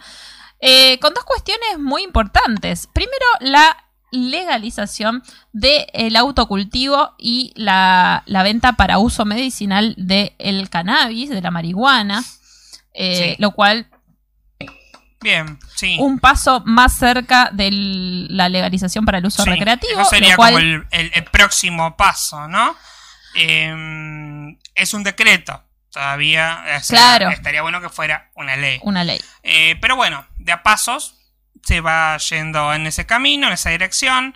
Esto es solamente para uso medicinal. Hay que registrarse, en un, hay un registro especial para registrarse. Pero bueno, ya es un, Un pasito avance, más. Es un Un pasito, pasito más. Eh, Eh, la, la otra cosa que sucedió esta semana es que, bueno, el aborto, ¿qué pasa con el aborto? ¿Van a llevar el proyecto del aborto? Bueno, se lleva, se va a presentar el proyecto del aborto. Vilma Ibarra salió esta semana a informar que desde presidencia van a presentar durante el transcurso de noviembre, durante, primero dijo, durante el 2020-2020, 20, 20, 20, 20, 20. eh, durante el transcurso del 2020 se va a presentar el eh, proyecto del aborto desde presidencia, específicamente durante el transcurso del mes de noviembre. Claro. Es decir, nos quedan Dos semanas. 18 días Sí. de noviembre. Un poquito menos. 17, días de noviembre, dentro de estos próximos 17 días, Presidencia de la Nación va a estar presentando el proyecto del aborto, lo cual para nosotros es un notición porque desde hace 15 años que es algo que se está esperando y específicamente hace dos, desde el 2018, que se está militando mucho, entonces es una alegría. Y aparte fue una promesa de campaña. Se Sí. habló en el principio de, lo, de, de- de- de la apertura de sesiones de este año. Así que bueno. Y la otra cosa que se va a presentar, que es el proyecto, finalmente, el proyecto de impuesto a las riquezas. En A las ese- grandes este fortunas. aporte solidario de las grandes fortunas. Ay, yo lo voy a, leer, lo voy a buscar a ver si lo Mientras encuentro. tanto, vamos a leer un comentario de, eh, de Fe. No, de Flor, que dice: Sí, es verdad, tanto que nos rompen las bolas con nosotros y ellos hacen cualquiera. Y sí, re- eh, refiriéndose al barbijo, ¿no? Sí. Y Fede Seppel dice: Ya es hora de que salga de una vez, refiriéndose, supongo, a la ley de la interrupción del embarazo.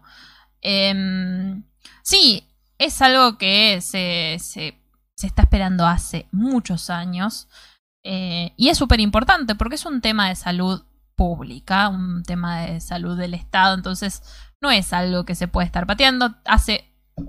eh, las mujeres se siguen muriendo. No hay mucha vuelta que darle.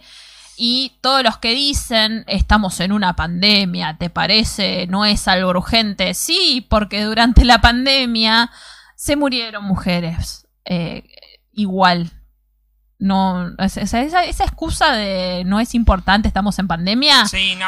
Para Eh, cualquier cosa aparte, qué sé yo, cuando el bueno, el proyecto del etiquetado lo cajonearon ahora. Fede no nos está escuchando porque se salió ayer también el autocultivo para personas enfermas. Sí, de eso es lo que estamos, eso es lo que estamos festejando también. Uh, le tiró bifa a Fede. Se, va a ofender Fede y se va a ir. No, no te vayas, Fede, todo bien. Bueno, y sobre el impuesto a las grandes fortunas, dice que se trata el martes después de seis meses de cajoneo. Dice, si tenés una mansión, una quinta, un Audi, una 4x4, 10 oficinas para alquilar y una cuenta con 400 mil dólares, ¿vos te considerarías rica si tuvieras todo eso? Obvio. Más que rica. Bueno, aún así, no pagarías impuesto a la riqueza. O sea, hay un montón de gente que tiene todo eso. Sí. Y, hay, gente, que tiene, más. mucho más que eso. O sea, yo entiendo que, la, eh, que el, el bono, ¿cómo se llama? Bono solidario de las grandes facturas. El No. sí, Aporte puede- soli- aporte solidario. solidario. Que encima va a ser por única vez. Sí. y que sirve para eh, brindar eh, insumos para un montón, o sea, para casi todo el país, brindar insumos por, para la pandemia, Sí. Eh, y no la van a pagar más de, ¿cuántas? ¿200 personas? Eh, no sé cuántas personas las van a pagar. Creo que eran un poco más que 200. Eh, pero para que te veas el nivel de guita que tenés. Porque yo si ¿10 tuviera, oficinas para alquilar? yo tuviera todo eso. Dame una oficina para alquilar y ya está, yo estoy re contenta, ¿eh? Sí, no, no sé. o Dame una casa para alquilar. Así la alquilo y vivo. Quiero vender dos cuadernos, chicos. Síganme en Renblue, por favor. Ven- necesito vender dos cuadernos por semana más o menos para cumplir con todo el gasto que hice de, inversión. Bueno. eh, em, ojo, No te a, puedo ver, a creer, ver- ¿eh? a ver si, a ver si te agarra el, el- el impuesto, ¿eh? Si pones muchos cuadernos. Em, dice, en cinco años la mitad de los que festejan lo van a terminar pagando. ¿Qué?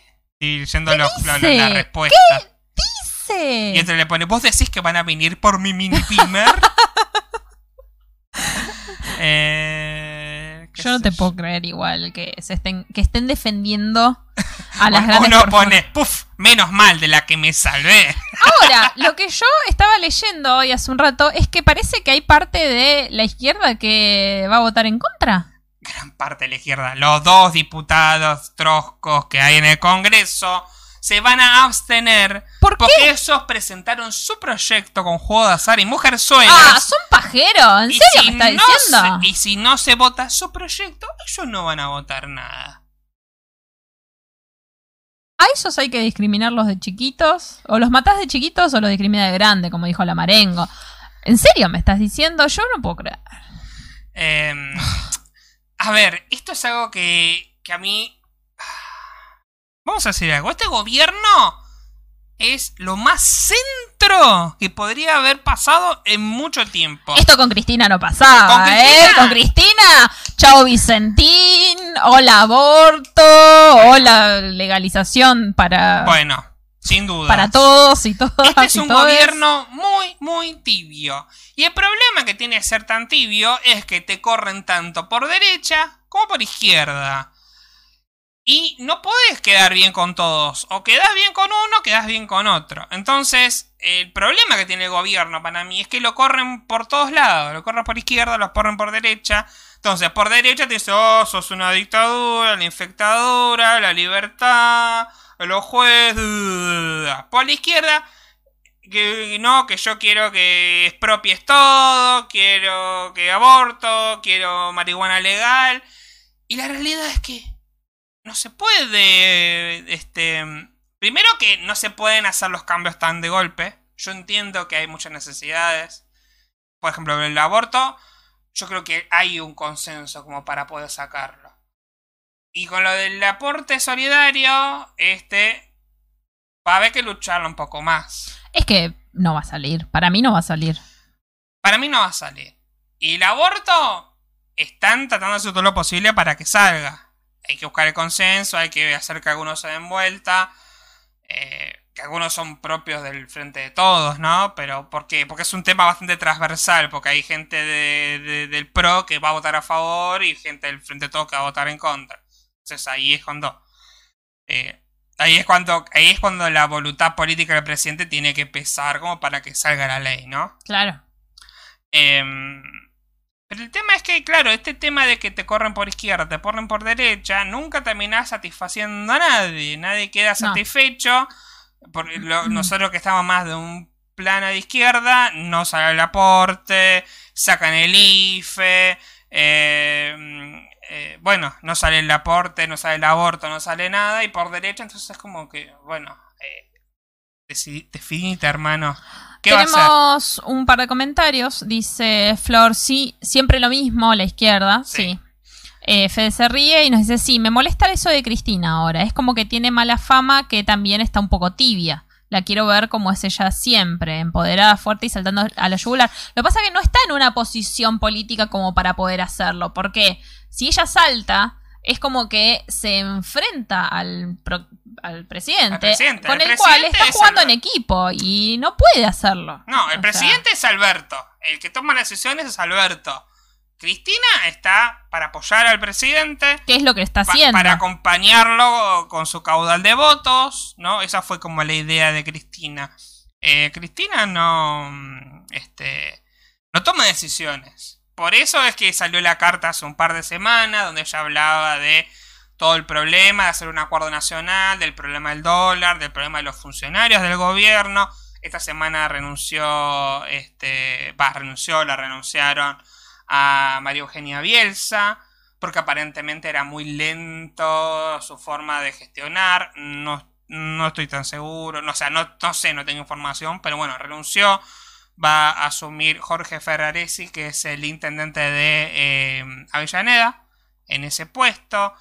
Eh, como que bueno, y una de las críticas de Cristina es como muchos funcionarios no funcionan, ¿no? Como que Ella dijo, este, voluntad. este gabinete no, sería el que yo hubiese elegido. Claro, claramente no es un gabinete de figuras que hubiera- o sea, el gabinete de Cristina hubiera sido otro, ¿no?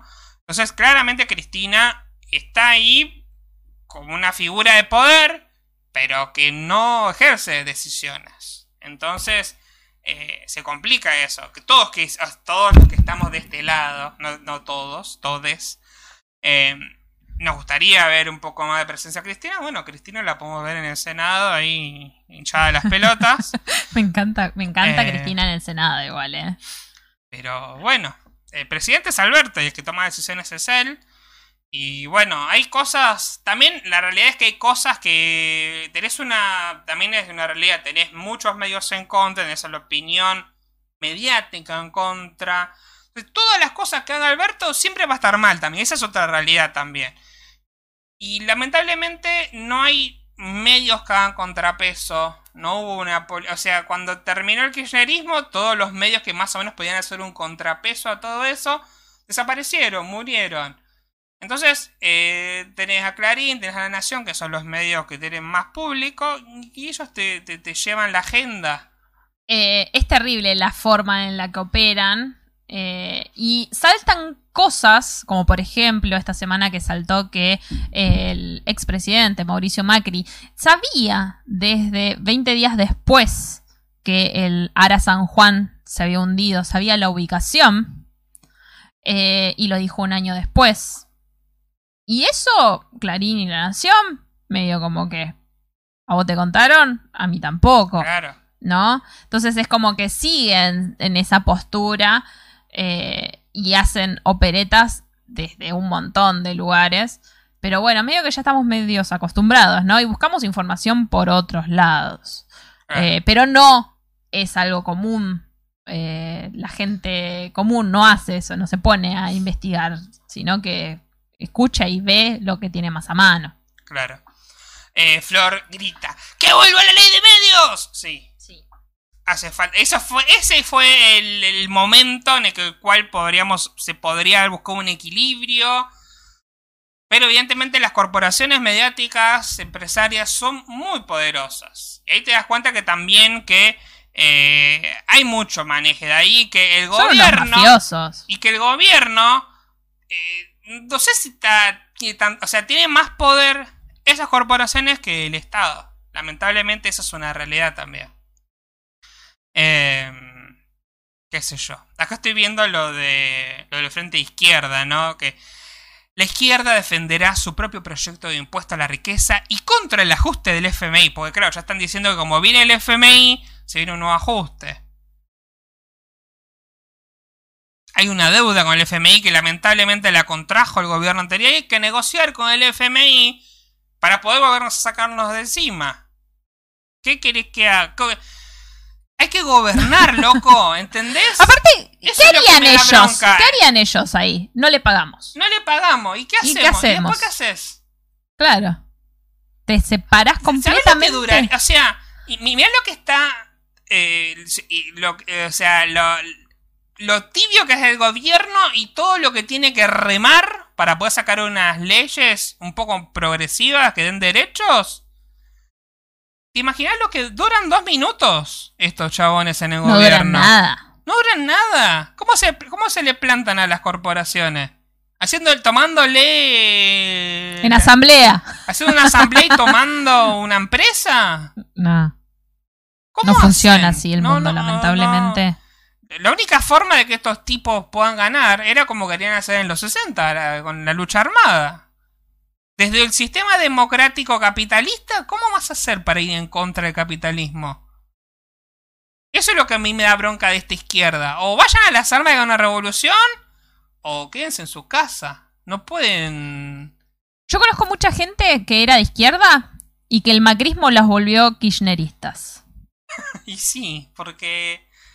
Y también También la, la- también la edad, ¿no? Es como que uno se hace un poco más grande Sí. y se, se da cuenta de algunas cosas, ¿no? Sí, de que a mí, de vuelta, yo siempre lo digo, no es la primera vez que lo digo en este podcast, yo estoy muy de acuerdo con de las posturas de la izquierda, de la izquierda trotskista, y me encantaría que el mundo fuera así como ellos quieren. Pero es idealista. Es un idealismo imposible en Es este idealista. mundo.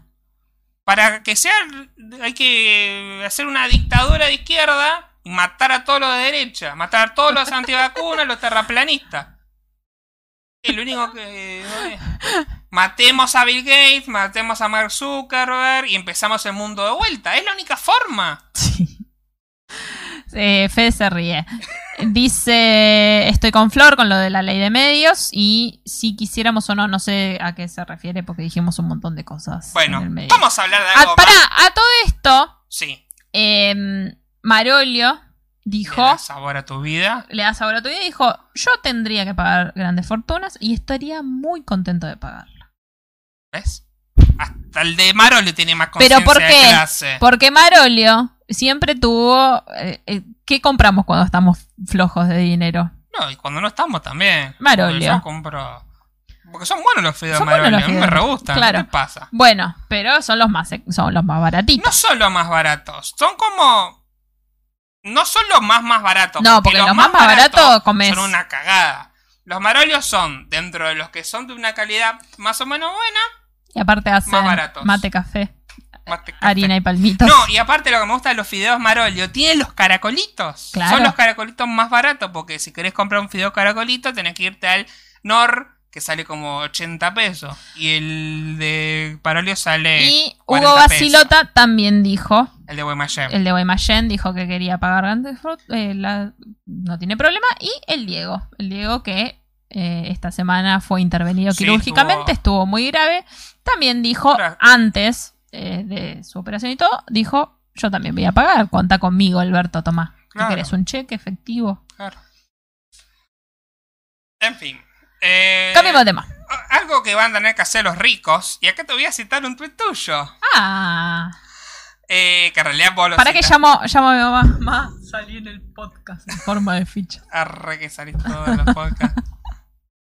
Em, vos citaste este tweet que decía Volví a la alegría, ver en cuotas. Es un recorte del diario Clarín, de la tapa impresa. Dice: Llega el pan dulce y con pago en cuotas y venta anticipada. Para congelar el precio de hasta dos mil pesos se puede pagar ahora. Estamos hablando del pan dulce de Plaza Mayor. Esa panadería rancia que tiene como dos colas de fila cada Navidad. Dos colas de fila. Dos colas de fila. Dos cuadras de fila. Cada Navidad. Dos colas, para tenía dos ser. Claro. Eh, sí, que siempre vemos, ay, hacen col. tan bueno está ese pan dulce, Yo loco. cuando lo veo, ¿sabés qué me da la sensación? ¿Viste ese pan dulce seco? Sí. Me da esa sensación. El pan dulce de panadería para mí, a mí, eh, no debe estar nuestro cuñado, no, No, debe no, estar está- escuchando, debe estar trabajando. trabajando. A mí, el pan dulce de panadería no me gusta. O casero o Don Satur. De ahí Claro. no me sacas. O ya si cu- cuento con un mayor eh, poder adquisitivo para las fiestas, un... eh, ¿Cómo se llama? El que compraba... El que- musel. El musel. Ese Un está musel. bueno.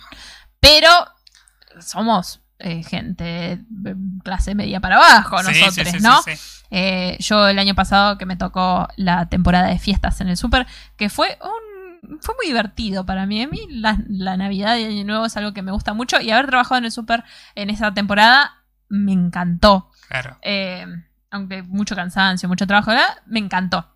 Y eh, veía que había gente que llevaba pan dulces caros de mil pesos y yo qué sé. Y a mí déjame con el musel que salía 250. Y era caro. Y era caro, y era caro. Era sí. caro. Eh, pero la gente se reemociona con este pan dulce. Tan rico es. ¿Alguien lo habrá probado? No sé. A ver, sé. fíjate en los comentarios. A ver. mira, eh, Pero al final no me citaste, leíste el tweet y no me No. citaste.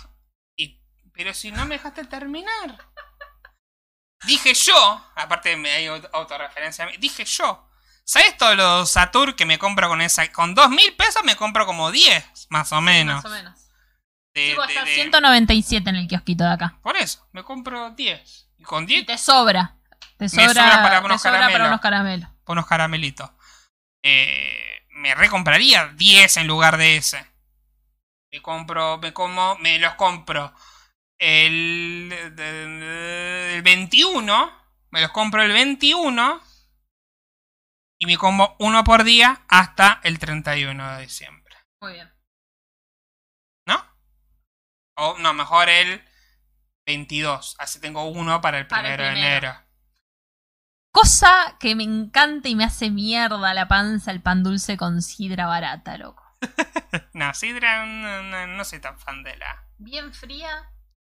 No soy tan fan de la. de la sidra. Eh, a ver si dice. Bueno, no, acá hay comentarios eh, anti-K, ¿no? Antiperonistas. Votaron a Fado y le dieron pan dulce en cuotas. Qué raro. Y uno dice, venía a leer esto.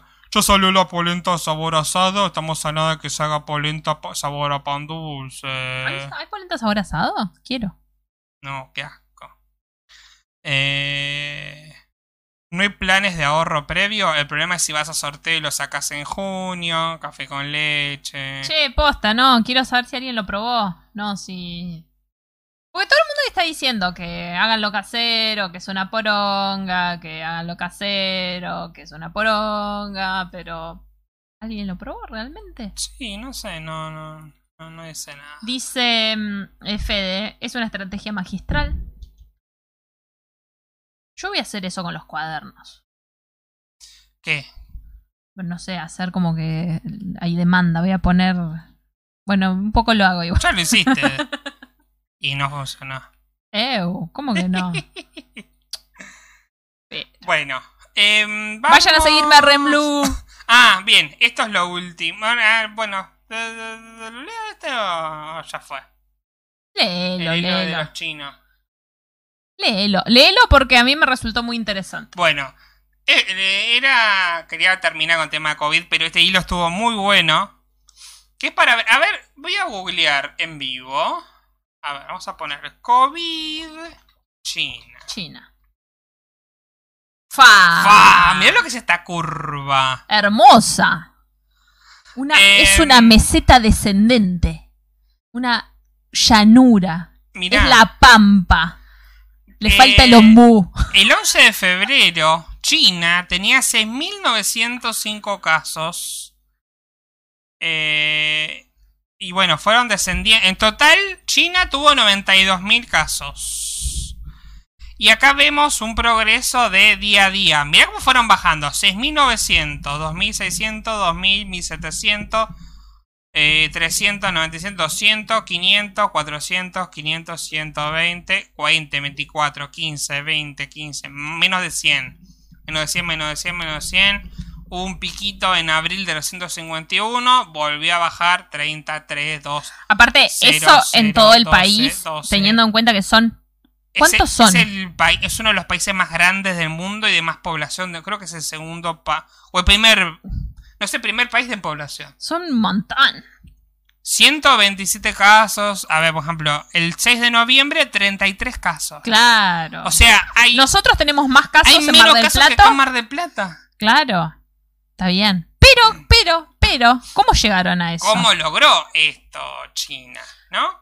Déjame decir algo, dice Flor que Renblue quiere un cuaderno con gatitos en algún momento. Lo- le acabo de mandar la captura de pantalla a mi socia en este momento porque ella me está diciendo hace... Desde que arrancamos con el emprendimiento, hay que hacer cosas de gato, a la gente le gustan los gatos, hay que hacer cosas de gato, a la gente le gustan los gatos. Tiene razón. Mucha razón. Eh, dice Fede, yo me haría ver a esta gente en un mundo paralelo en donde Macri seguía en la presidencia en esta No, época. estaríamos todos muertos, Fede. Sería mucho No, peor. Estaríamos todos O sea, muertos. Nos estamos quejando mucho ahora del gobierno. Sería un bolsonarismo cualquiera. Sí, estaríamos, nos estaríamos quejando. No sé si en bolsonarismo, sería tipo Uruguay, que encima Uruguay ahora se le está yendo la mano. Viste que Uruguay, ay, Uruguay es, un es el mejor país. ¿eh? O sea, como está acá está bajando la curva, en Uruguay. trrr. Sí, pero. Bueno, ¿qué pasa en China? Bueno, este es un hilo de Niscalo, o Niscalo, no sé, un chabón que es español, pero vive en China. Dice, vivo en Shanghái, China, en el país que ha logrado contener el virus, en donde la vida ha vuelto a la normalidad. O sea, en China volvieron a como era todo antes. Claro, con 10 casos, son 600 millones de chabones, me parece. A ver, vamos a buscarlo.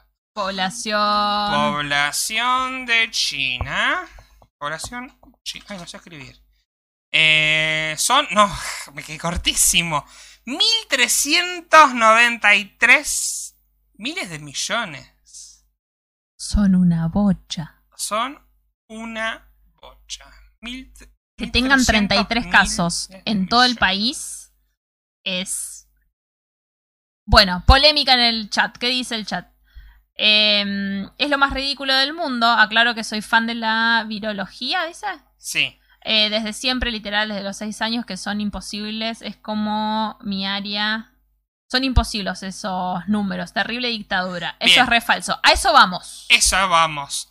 Eh, no tengo datos para sustentar lo otro, pero sí estoy de acuerdo en que terrible dictadura. Y acá vamos a ver por qué.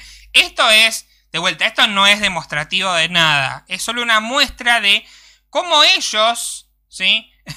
Vino Celeste a decir, hola, vengo a levantar pedidos. Cele, mañana eh, planificamos eh, los gatitos en los cuadernos. Em, bueno, entonces vivo, vive en Shanghái, en China. Es el país que ha logrado contener el virus y la vida ha vuelto a la normalidad. Dije cualquier cosa, donde la vida ha vuelto a la normalidad. Ahí está. Por razones familiares, he pasado unas semanas en Madrid. Esta es la vuelta de mi vuelta a China, para alucinar. Y bueno, muestra el hilo, dice. Bueno, comienza en España, donde antes del visado en regla también tenés que presentar eh, el test, el PCR, con resultado negativo hecho en las 72 horas previas al vuelo. Se lo mandás el test a la embajada china, que te lo devolverá sellado vía email, ¿no? Dice, cuando estás en Shanghái los van sacando del avión en pequeños grupos. El desalojo puede durar hasta dos horas. O sea, vos, o sea, vos llegás, pero vas a estar sentado dos horas esperando a que te vengan a buscar. De a poquito. Al poner un pie en el aeropuerto te das cuenta de que has aterrizado en otro planeta. Absolutamente todo el personal del aeropuerto viste con traje protector, capucha y escudo facial incluidos. En la terminal nos, nos asignan un QR, un código. No hay nada abierto, ni se escuchan anuncios por megafonía. Parece vacío, pero está lleno de gente que, como yo, hace las colas en silencio. Todo está perfectamente organizado, tanto que comienzas a sentirte como una rata en un laboratorio. Borró un tweet, parece. Eh, recogida la maleta, nos van separando por grupos para enviarnos a un hotel donde haremos la cuarentena.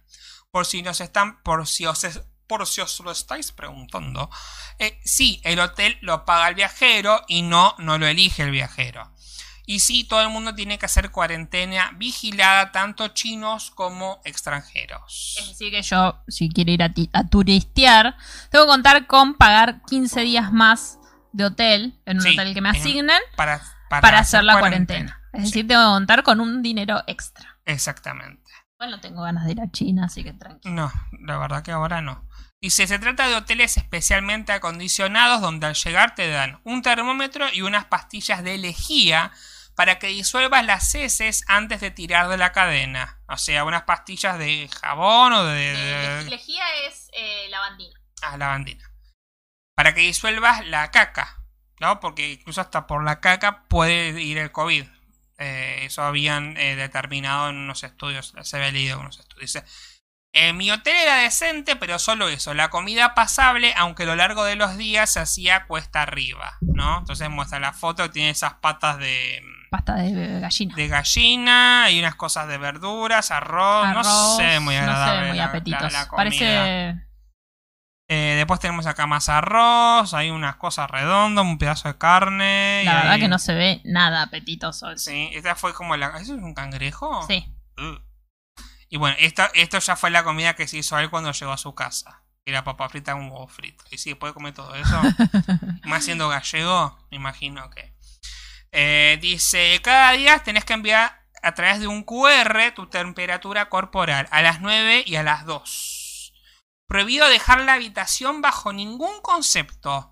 Puede pedir comida afuera, leche, galletas o pan de molde, pero nada que venga cocinado de un restaurante. O sea, o comes eso, o puedes comer tu última leche, galletitas o pan, de pan. molde. Nada más Todo lo que sea envasado. todo envasado. Nada que venga cocinado. Dice, de vez en cuando se pasan por tu puerta y te hacen tomarte la temperatura delante de ellos. Todo lejitos. El control es total, pero, o sea, el nivel de control que hay, ¿no? Dice, teletrabajo, mucha lectura y series y dormitar, quizá no en ese orden. La primera semana se pasó rápido. El trato es aséptico y a veces rudo. Pedí un cuchillo para pelar la fruta y aludiendo motivos de seguridad me lo denegaron. O sea, Nada. nada. Ni un cuchillo. Sí. Onda, no quieras suicidarte o matarnos. O matar a alguien, claro. Dice, otro día vinieron a meterme un bastoncillo en la boca para, para otra prueba y por poco me hace una traqueotomía, ¿no? Lo hicieron otro hisopado, pero en la boca, para ver cómo estaba de COVID. Dice, cada uno aprovecha el tiempo lo mejor que puede. Mi amigo Jorge, deportista redomado, se vio en la misma situación hace apenas unas semanas y el tío se hizo una media, una media maratón de los 8 metros de pasillo con los que contaban su habitación. Bueno, caminó ahí dentro de su cosa. Piloto. Eh, como resido en Shanghái, me han dejado pasar la segunda semana de cuarentena en la casa. O sea que, o sea, bueno, bueno, como vivís Bueno. acá, te dejamos este, volver. Em, dice, el día antes del traslado en furgoneta, mi mujer me llamó para decirme que acaban de insertar, de instalar un sensor en la puerta y una cámara de seguridad. O sea, no solamente, o sea, te tenían revigilado en el hotel, bueno, vos te vas a tu casa, pero te vamos a seguir vigilando en tu casa. tengamos en cuenta que, por ejemplo, acá en Mar del Plata entró un cordobés Con COVID, un permiso con un falso. permiso falso. Ahí te, o sea, el gran tenés- hermano vigila. Sí, no, es, ter- o sea, es terrible. Es terrible. Es terrible esto, ¿no? Pero es, es lo que dice. Lo que dice Fede, ¿no? Es. Una dictadura. Es una dictadura, sí, claramente es una dictadura, ¿no? Dice, el traslado fue en una furgoneta. Dos tipos vestidos de astronauta me llevaron hasta mi urbanización. Allí dos policías me esperaban para leerme todo lo que serían mis obligaciones. Uno de ellos grababa el proceso con una mini cámara. La vida en casa sido más fácil, podía pedir comida de afuera y el comité vecinal se encargaba de subírmela. Dos veces al día venía un médico a medirme la temperatura. Ni decir, ni que decir tiene que mi mujer ha tenido que pasar esa semana en la casa de una amiga. O sea, solo, solo completamente. estuvo en su casa. O sea, la, la mujer se tuvo que ir a otro lado para poder ir a su casa. El día 12 de cuarentena vino un médico a hacerme el último PCR. Otras dos banderillas para la saca. ¿no? Le- otra vez le vendieron a el hisopado. Dos días después era por fin libre. Wow. ¿no? Dice, muchos se preguntan cómo es posible que un país tan grande haya sido capaz de contener el virus. Esto que acabo de contarles lo hacen con todas las personas que entran a China, nacionales y extranjeros. Cuando a finales de septiembre hice el camino inverso, o sea que fue de China a España, lo único que tuve que hacer al llegar a Barajas fue rellenar un formulario a mano. Diferencias. Claro, una declaración jurada diciendo, no, no tengo COVID. No, Claro. no estuve con nadie que tenga COVID. Claro. No, Eh, soy sano. Claro, soy sano. ¿Tiene usted, ¿Usted tiene COVID? No. Listo, pase. Eh, Ok, es una diferencia, sí, muy importante, pero también una cuestión de control. sí, de un medio- control muy extremo. Eh, Imagínate Sí. si Alberto hiciera eso. No, ¿sabes qué? ¡Infectadura! Ahí sí sería una infectadura, ¿no? Dice mm, Fede, escribí mal, dice la cantidad de enfermos no testeados que deben haber dando vueltas. ¿En dónde? ¿En, ¿En China? China? Después de haber leído eso, yo no creo, porque están... Imagínate Ellos que... hacen testeos masivos, o sea, están todos testeados, ¿no? Les chupa un huevo. Eh, Y no puedes salir de tu casa. Si te dicen quédate en tu casa, te imagínate una marcha en cuarentena como las que hay acá. ¿Sabes cómo los, los, matan? los fusilan. ¿Sabes cómo los fusilan? Los fusilan. Yo creo que directamente los fusilan. ¿no? ¿Qué- Represión, todos a su casa. Uy, mira quién apareció. ¡Eh, Daro! Dice, más que dictadura, es un manejo súper responsable ante una pandemia, sobre todo porque ahí es donde se originó. Sí, es un manejo súper responsable, pero que requiere de una cantidad de presupuesto y de Claro, dinero. yo eso le pregunto a Félix cuando me leyó originalmente el tweet. Le digo, ¿qué de plata, no? ¿Qué inversión? ¿Qué inversión de presupuesto? Obviamente es un estado... eh, Todo buenísimo, pero el otro tema, el tema del control, es como. Sí, es como un poco raro todo ese tema. Es como que estaría bueno, pero llega un punto de, extraño, Sí. ¿no? Dice Fede, yo tengo una amiga en China, su marido es embajador de Argentina en la capital. Ah, mira, mira. qué interesante. Y Daro dice, en China muy probablemente los que estén contagiados sin los que Son. son, los que viven afuera, en las afueras, como los que tenían más de un hijo sin permiso. Claro. Y se rumorea, eh, volviendo al comentario de Fede, se rumorea un montón de cosas que nadie quiere hablar, de nada relacionado, porque te gana tiro. Sí, sabemos. Hay un caso, eh, no sé si vieron, hay un documental que hizo Luisito Comunica que se llama Aislados, en el cual hay un testimonio de un pibe que vive en China que es sudafricano. Y cuenta que a él lo expulsaron de la universidad por hacer un par de historias mostrando cómo era la situación en China en plena pandemia. Creo que fue en abril o mayo. Entonces, eh, y horrible, porque el chabón lo, lo, lo metieron preso en una habitación, básicamente, y era como un preso sin estar preso, ¿no? Es como, no te decimos que estás preso, pero no puedes salir a ningún lado porque lo que hiciste está mal. Claro. Así que, bueno, eh, dice Fede, ni siquiera por internet pueden hablar los espías. por- Claro, es, es que ese es el tema. Eh, China tiene como sus propias redes sociales, tiene su propio internet. Eh, es muy difícil el, el tema ese. Y a mí lo que me da cagazo es que, bueno, no digo que Estados Unidos sea como el... O sea, estamos tan acostumbrados a una forma de vivir que es libre, por decirlo de alguna manera, o tenemos ciertas libertades individuales, que el día que China sea la potencia mundial 1 en lugar de Estados Unidos, ¿qué va a pasar? Por ahí pase cuando nosotros estemos muertos, pero ¿qué pasaría? Todo, dictadura, infectadura. Infectadura por todas partes. Ese título que estoy viendo en tu pantalla me hace feliz. Bueno, esa era una noticia que había leído hoy. Vamos a ir a algo más simpático Sí, por favor, porque que nos trae. Ya está, se acabó la noticia seria. Vamos a hablar de pelotudeces. Aparte, ya. Ah, ya está, ya.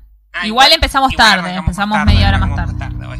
Em, dice: Un estudio asegura que el mate nos hace más felices. Eso es porque somos unos adictos de mierda. Tiene que ver con eso.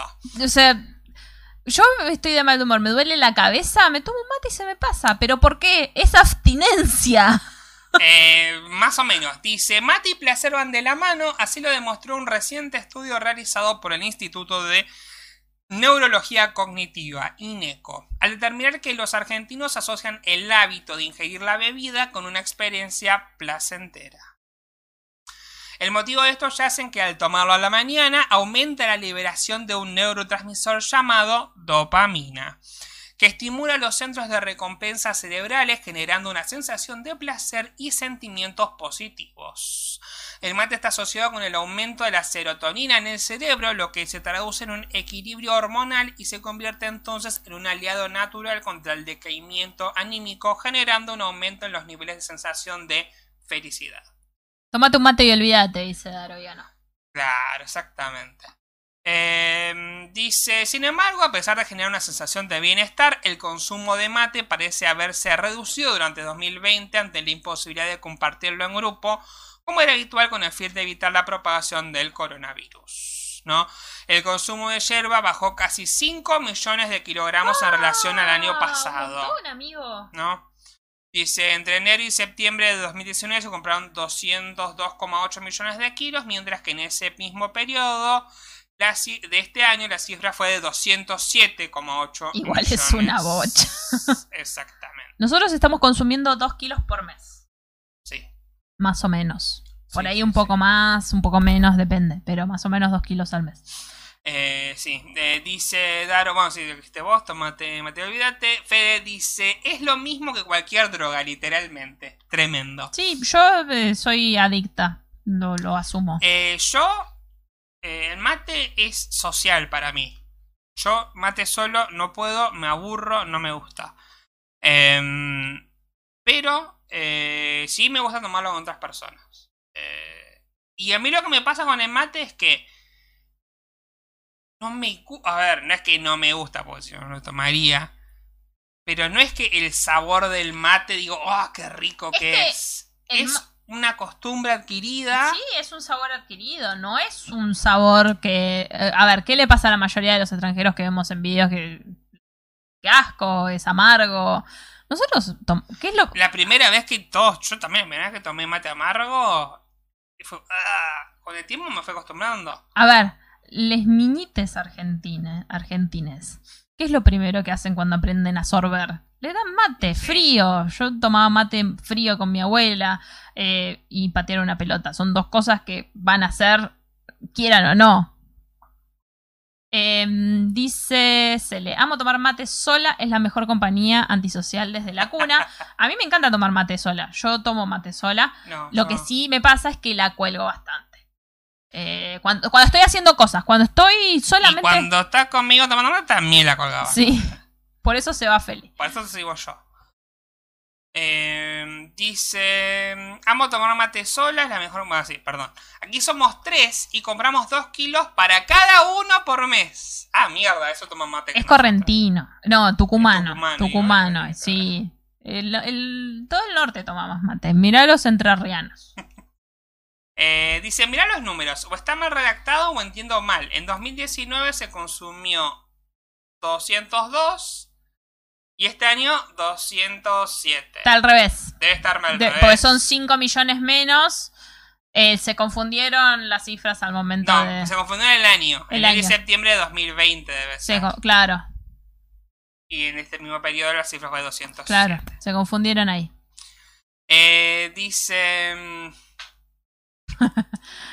dice Fede, lo tomamos solos, en- o sea, toma dos kilos solo. Yo en mamadera igual que mis hermanas, pues Tucumán. Claro, o sea, es Cada mate cocido. mate cocido. Y Fede dice, yo tomo mínimo dos litros por día. No, es muchísimo. Nosotros con suerte tomaremos dos termos entre los dos. Dos termos al día, seguro. Un día que tomamos mucho, tres termos. Sí. Yo cuando estoy estudiando, cuando estoy leyendo, tomo mucho mate. Cuando estoy haciendo cosas en la computadora, estoy trabajando, lo que sea, ahí no me doy cuenta y lo cuelgo. Pero cuando me doy cuenta, voy. le Por eso también tomamos mucha yerba. Por eso porque- desperdiciar yerba. Bueno, te tranquilizas. Y Celeste está conmigo dice, o yo, cuando Sab está conmigo es pésima cebadora. Lo obvio, amiga. Eh, tengamos en cuenta que yo con Celeste cursé durante casi cinco años y bueno, no siempre se podía cebar. No, no te justifiques, sos mala cebadora. Nosotros en el taller dejábamos el mate ahí en el medio y cuando hemos tomado mate frío, comido bizcocho con arcilla, con resina, no nos morimos de pedo nosotros. De hecho, el otro día encontré una foto que estoy con Celeste, estábamos acá, cuando esto era cocina, Sí, la mesa acá, sí. estábamos con cera, resina eh, arcilla y yeso. Y en el medio una docena de facturas. Era como... Dice Daro, en la panadería compramos alrededor de 4 o 5 kilos por mes. Fede nos dice, ¿tienen marca favorita? La más barata, Fede. No, no, mentira. Es mentira, es mentira. Es la que esté... en- mm, A ver, una vez compramos la más barata La y era... No, no, una que era marca Pirulo de día. Ah, Ni siquiera sí. día, No, era era marca... una- Esa, pero eh, sí, esa no era Esa era intomable. intom- la tomamos porque la habíamos comprado, pero era intomable.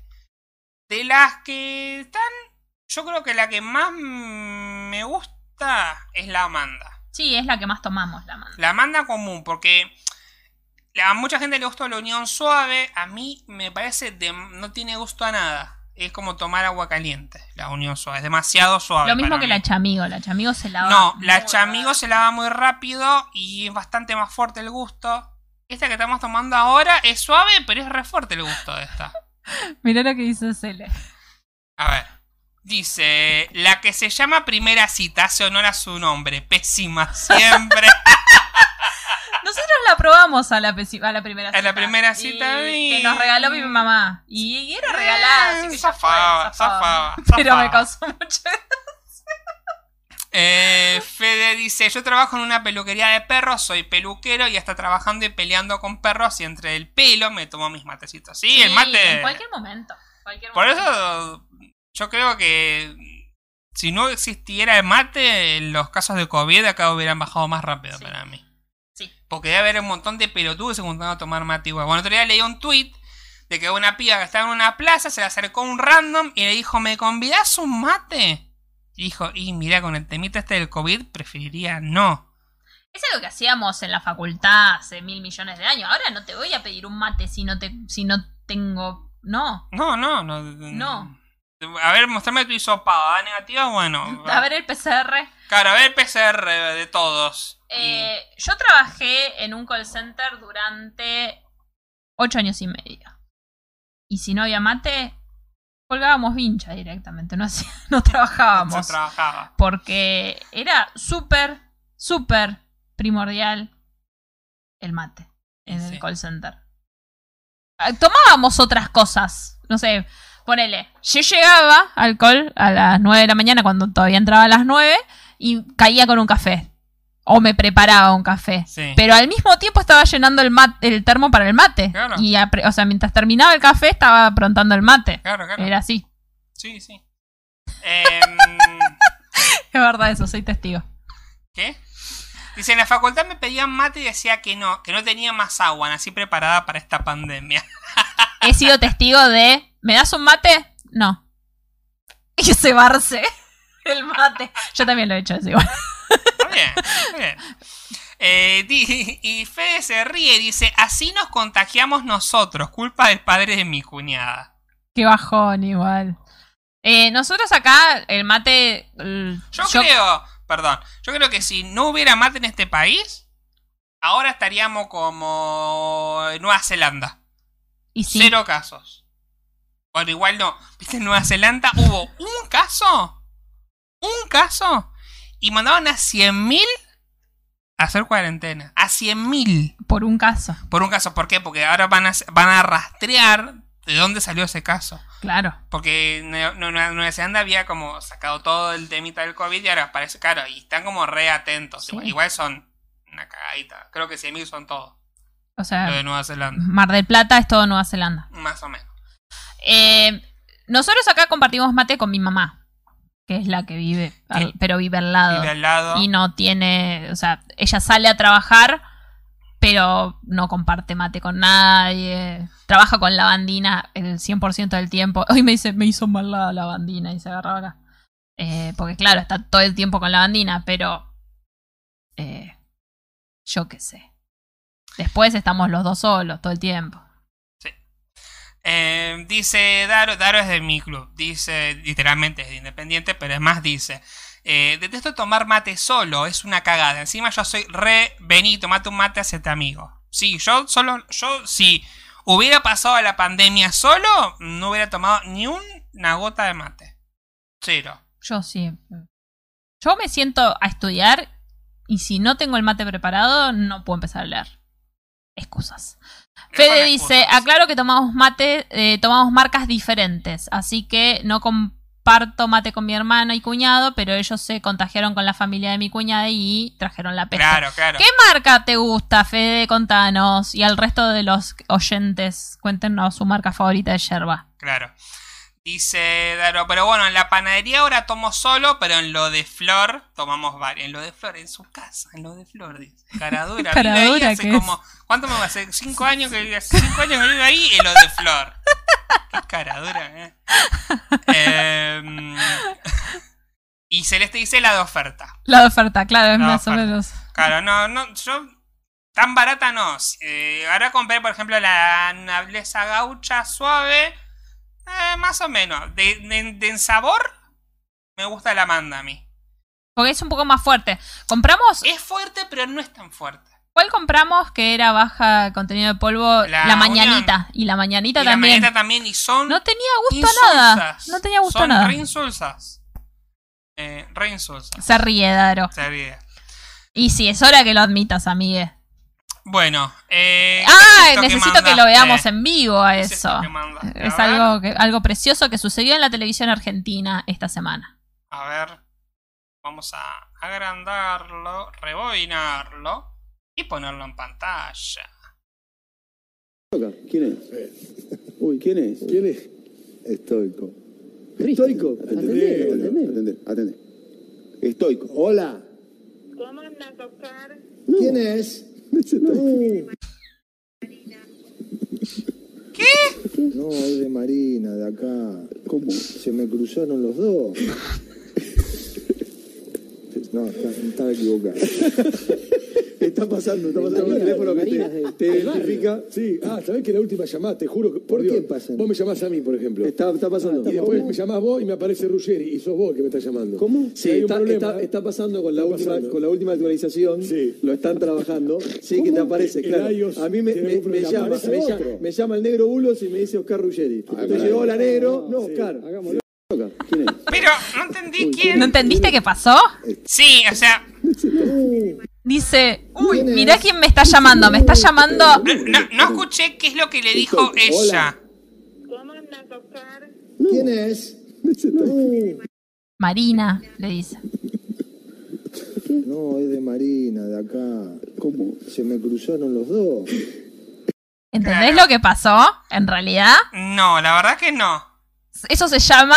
Uy, me llama el plomero. Y tenés agendada la mina como el plomero.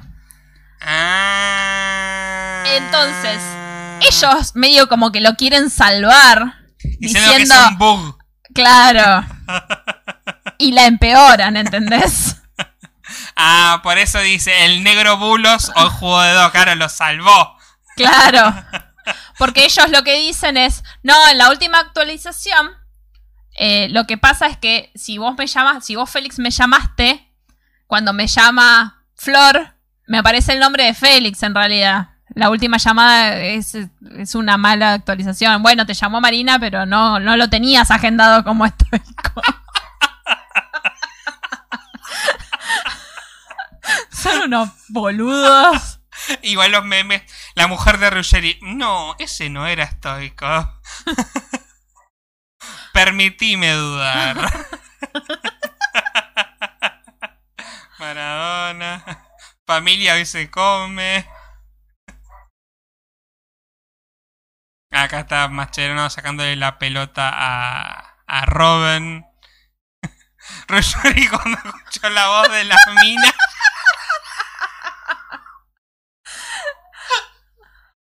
Cosa el meme.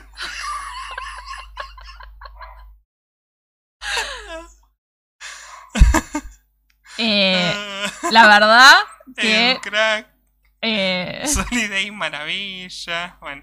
se olvidó, se olvidó que la había agendado así a Marina. Pobre Marina, salió en la televisión argentina.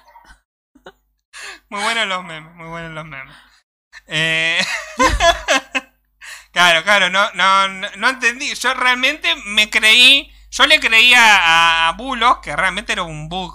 No. No. No vos.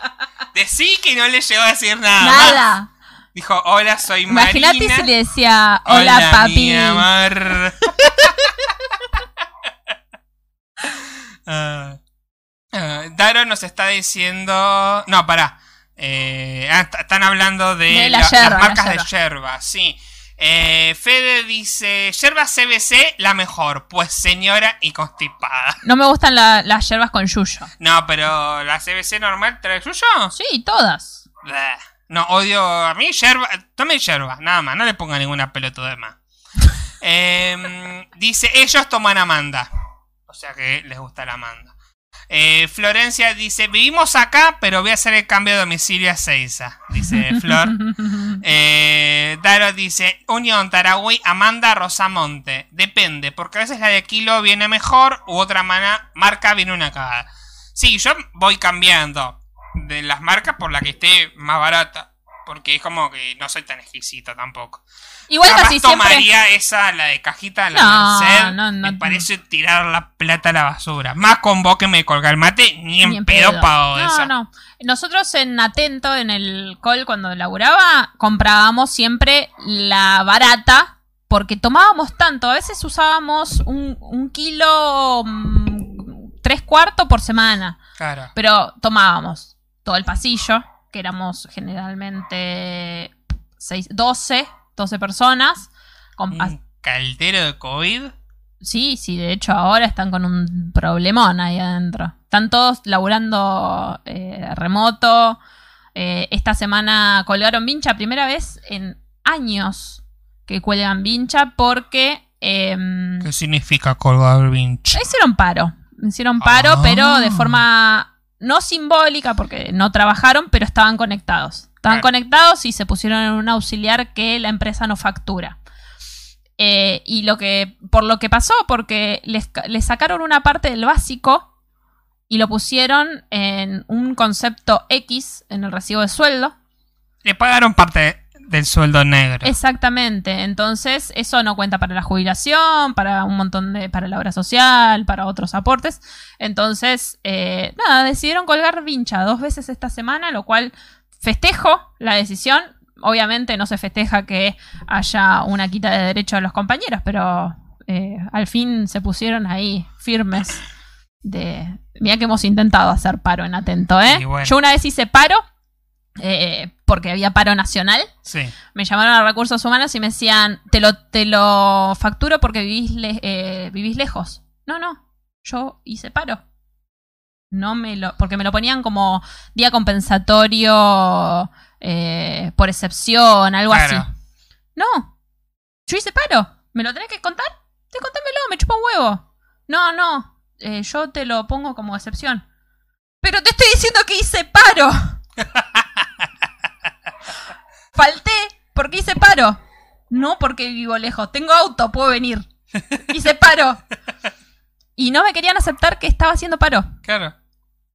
O sea, y porque le debe afectar. sí, seguro. porque el workplace to work. Claro. ¿Cómo le van a hacer paro al ¿Cómo le van a mejor hacer lugar para trabajar? paro al mejor lugar para trabajar? Y bueno. A mí, yo una sola vez hice el- esa prueba. Daro dice, yo si hago paro, cuelgo masa. claro. Eh, bueno, para cerrar con otra cosa entretenida, eh, ustedes también van a poder colaborar si quieren. Fede dice, jaja, reconozcan mi paro. Eh, Gabuleta hizo un hilo en realidad, en realidad le pidió a sus seguidores, que es lo que yo haría si tuviéramos seguidores, ¿no? Como que me lean, manden cosas y las leo, ¿no? Pero bueno, leo los hilos de otros que son más populares. Eh, dice, estoy del orto, porque me equivoqué varias cosas que re-revisé que estén bien, entonces me cuestiono si puede ser que no me dé mucho la cabeza. Solo me haría feliz un thread de errores laborales donde alguno de ustedes haya demolido un edificio sin querer o algo así. Errores laborales, hermoso. Errores laborales. Entonces acá alguien cuenta, dice, disculpen, pero en ningún momento Barreto que cuenten, ah, en ningún momento Barreto que cuenten superará a esa chica que contó acá que le pidió en el laburo los remitos y ella trajo los cositos para mezclar café con forma de remo. La verdad, esa, esa anécdota es preciosa. Renunció el otro día la chica. Obvio, sí. No, Ahí está. Ah, acá.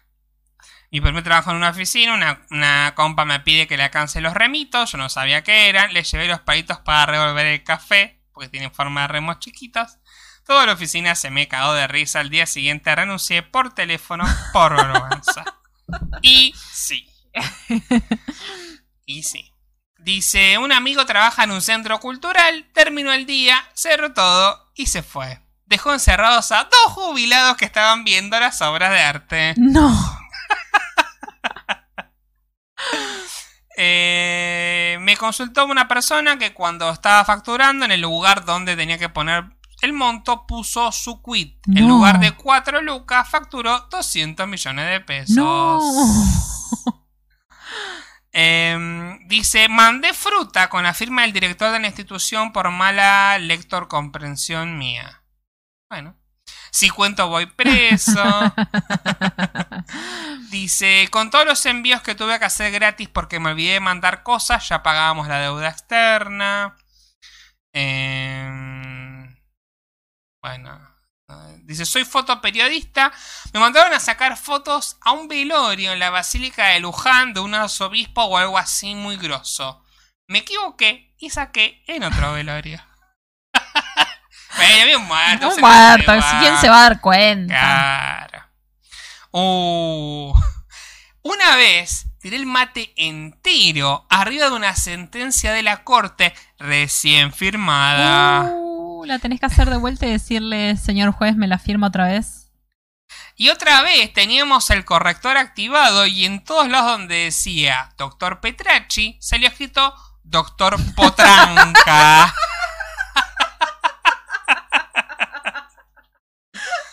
Eh, a ver. ¿Vos te mandaste alguna así en el laburo? Ay, no. No. No, que sí como muy grosso, no, sí, errores. Una vez me quedé dormido. Ah, yo me quedaba dormida. en la No, me quedé dormido, no. Eh, me equivoqué. Lo que te pasó a vos. Eh, me, me fui. Llegué dos horas tarde al trabajo porque mi horario en realidad era. Tenía que entrar a la una y fue a las tres porque estaba entrado todos los días a las 3 de la tarde. Y de repente un día tenía que entrar a la una y yo no me fijé y nadie me avisó. Y fue a las 3. Yo me confundí el horario. Yo pensé que entraba a las 5 de la tarde y entraba a las 10 de la mañana. 10 y media me llama la supervisora y me dice, che, ¿no va a venir? Porque vos no sos así. Claro. Hacía dos días que me conocía, pero me dijo, vos no sos así.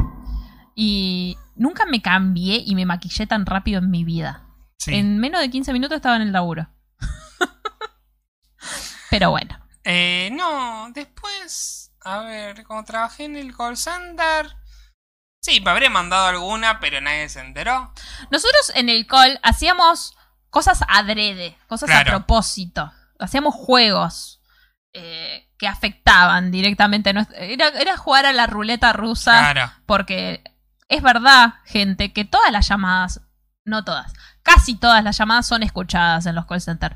Y nosotros jugábamos a cositas eh, con Sí, los tiré la clientes palabra. y era un riesgo, porque te podían escuchar. Y bueno, Y bueno. era un riesgo que asumíamos, pero eh, ya estábamos hinchadas las pelotas. Igual lo hicimos siempre, ¿no? El juego de la palabra era el más divertido, que tirábamos una palabra random, por ejemplo, zapatilla.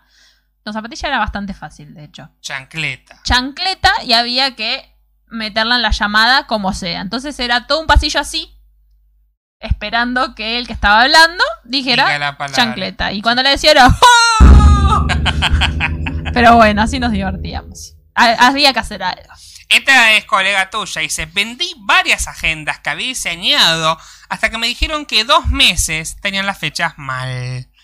La había revisado 20.000 veces. Eso a mí no me va a pasar porque para eso está Celeste, que revisa cada hoja de las agendas de Renblue que están prontas a salir. Vayan a seguirnos.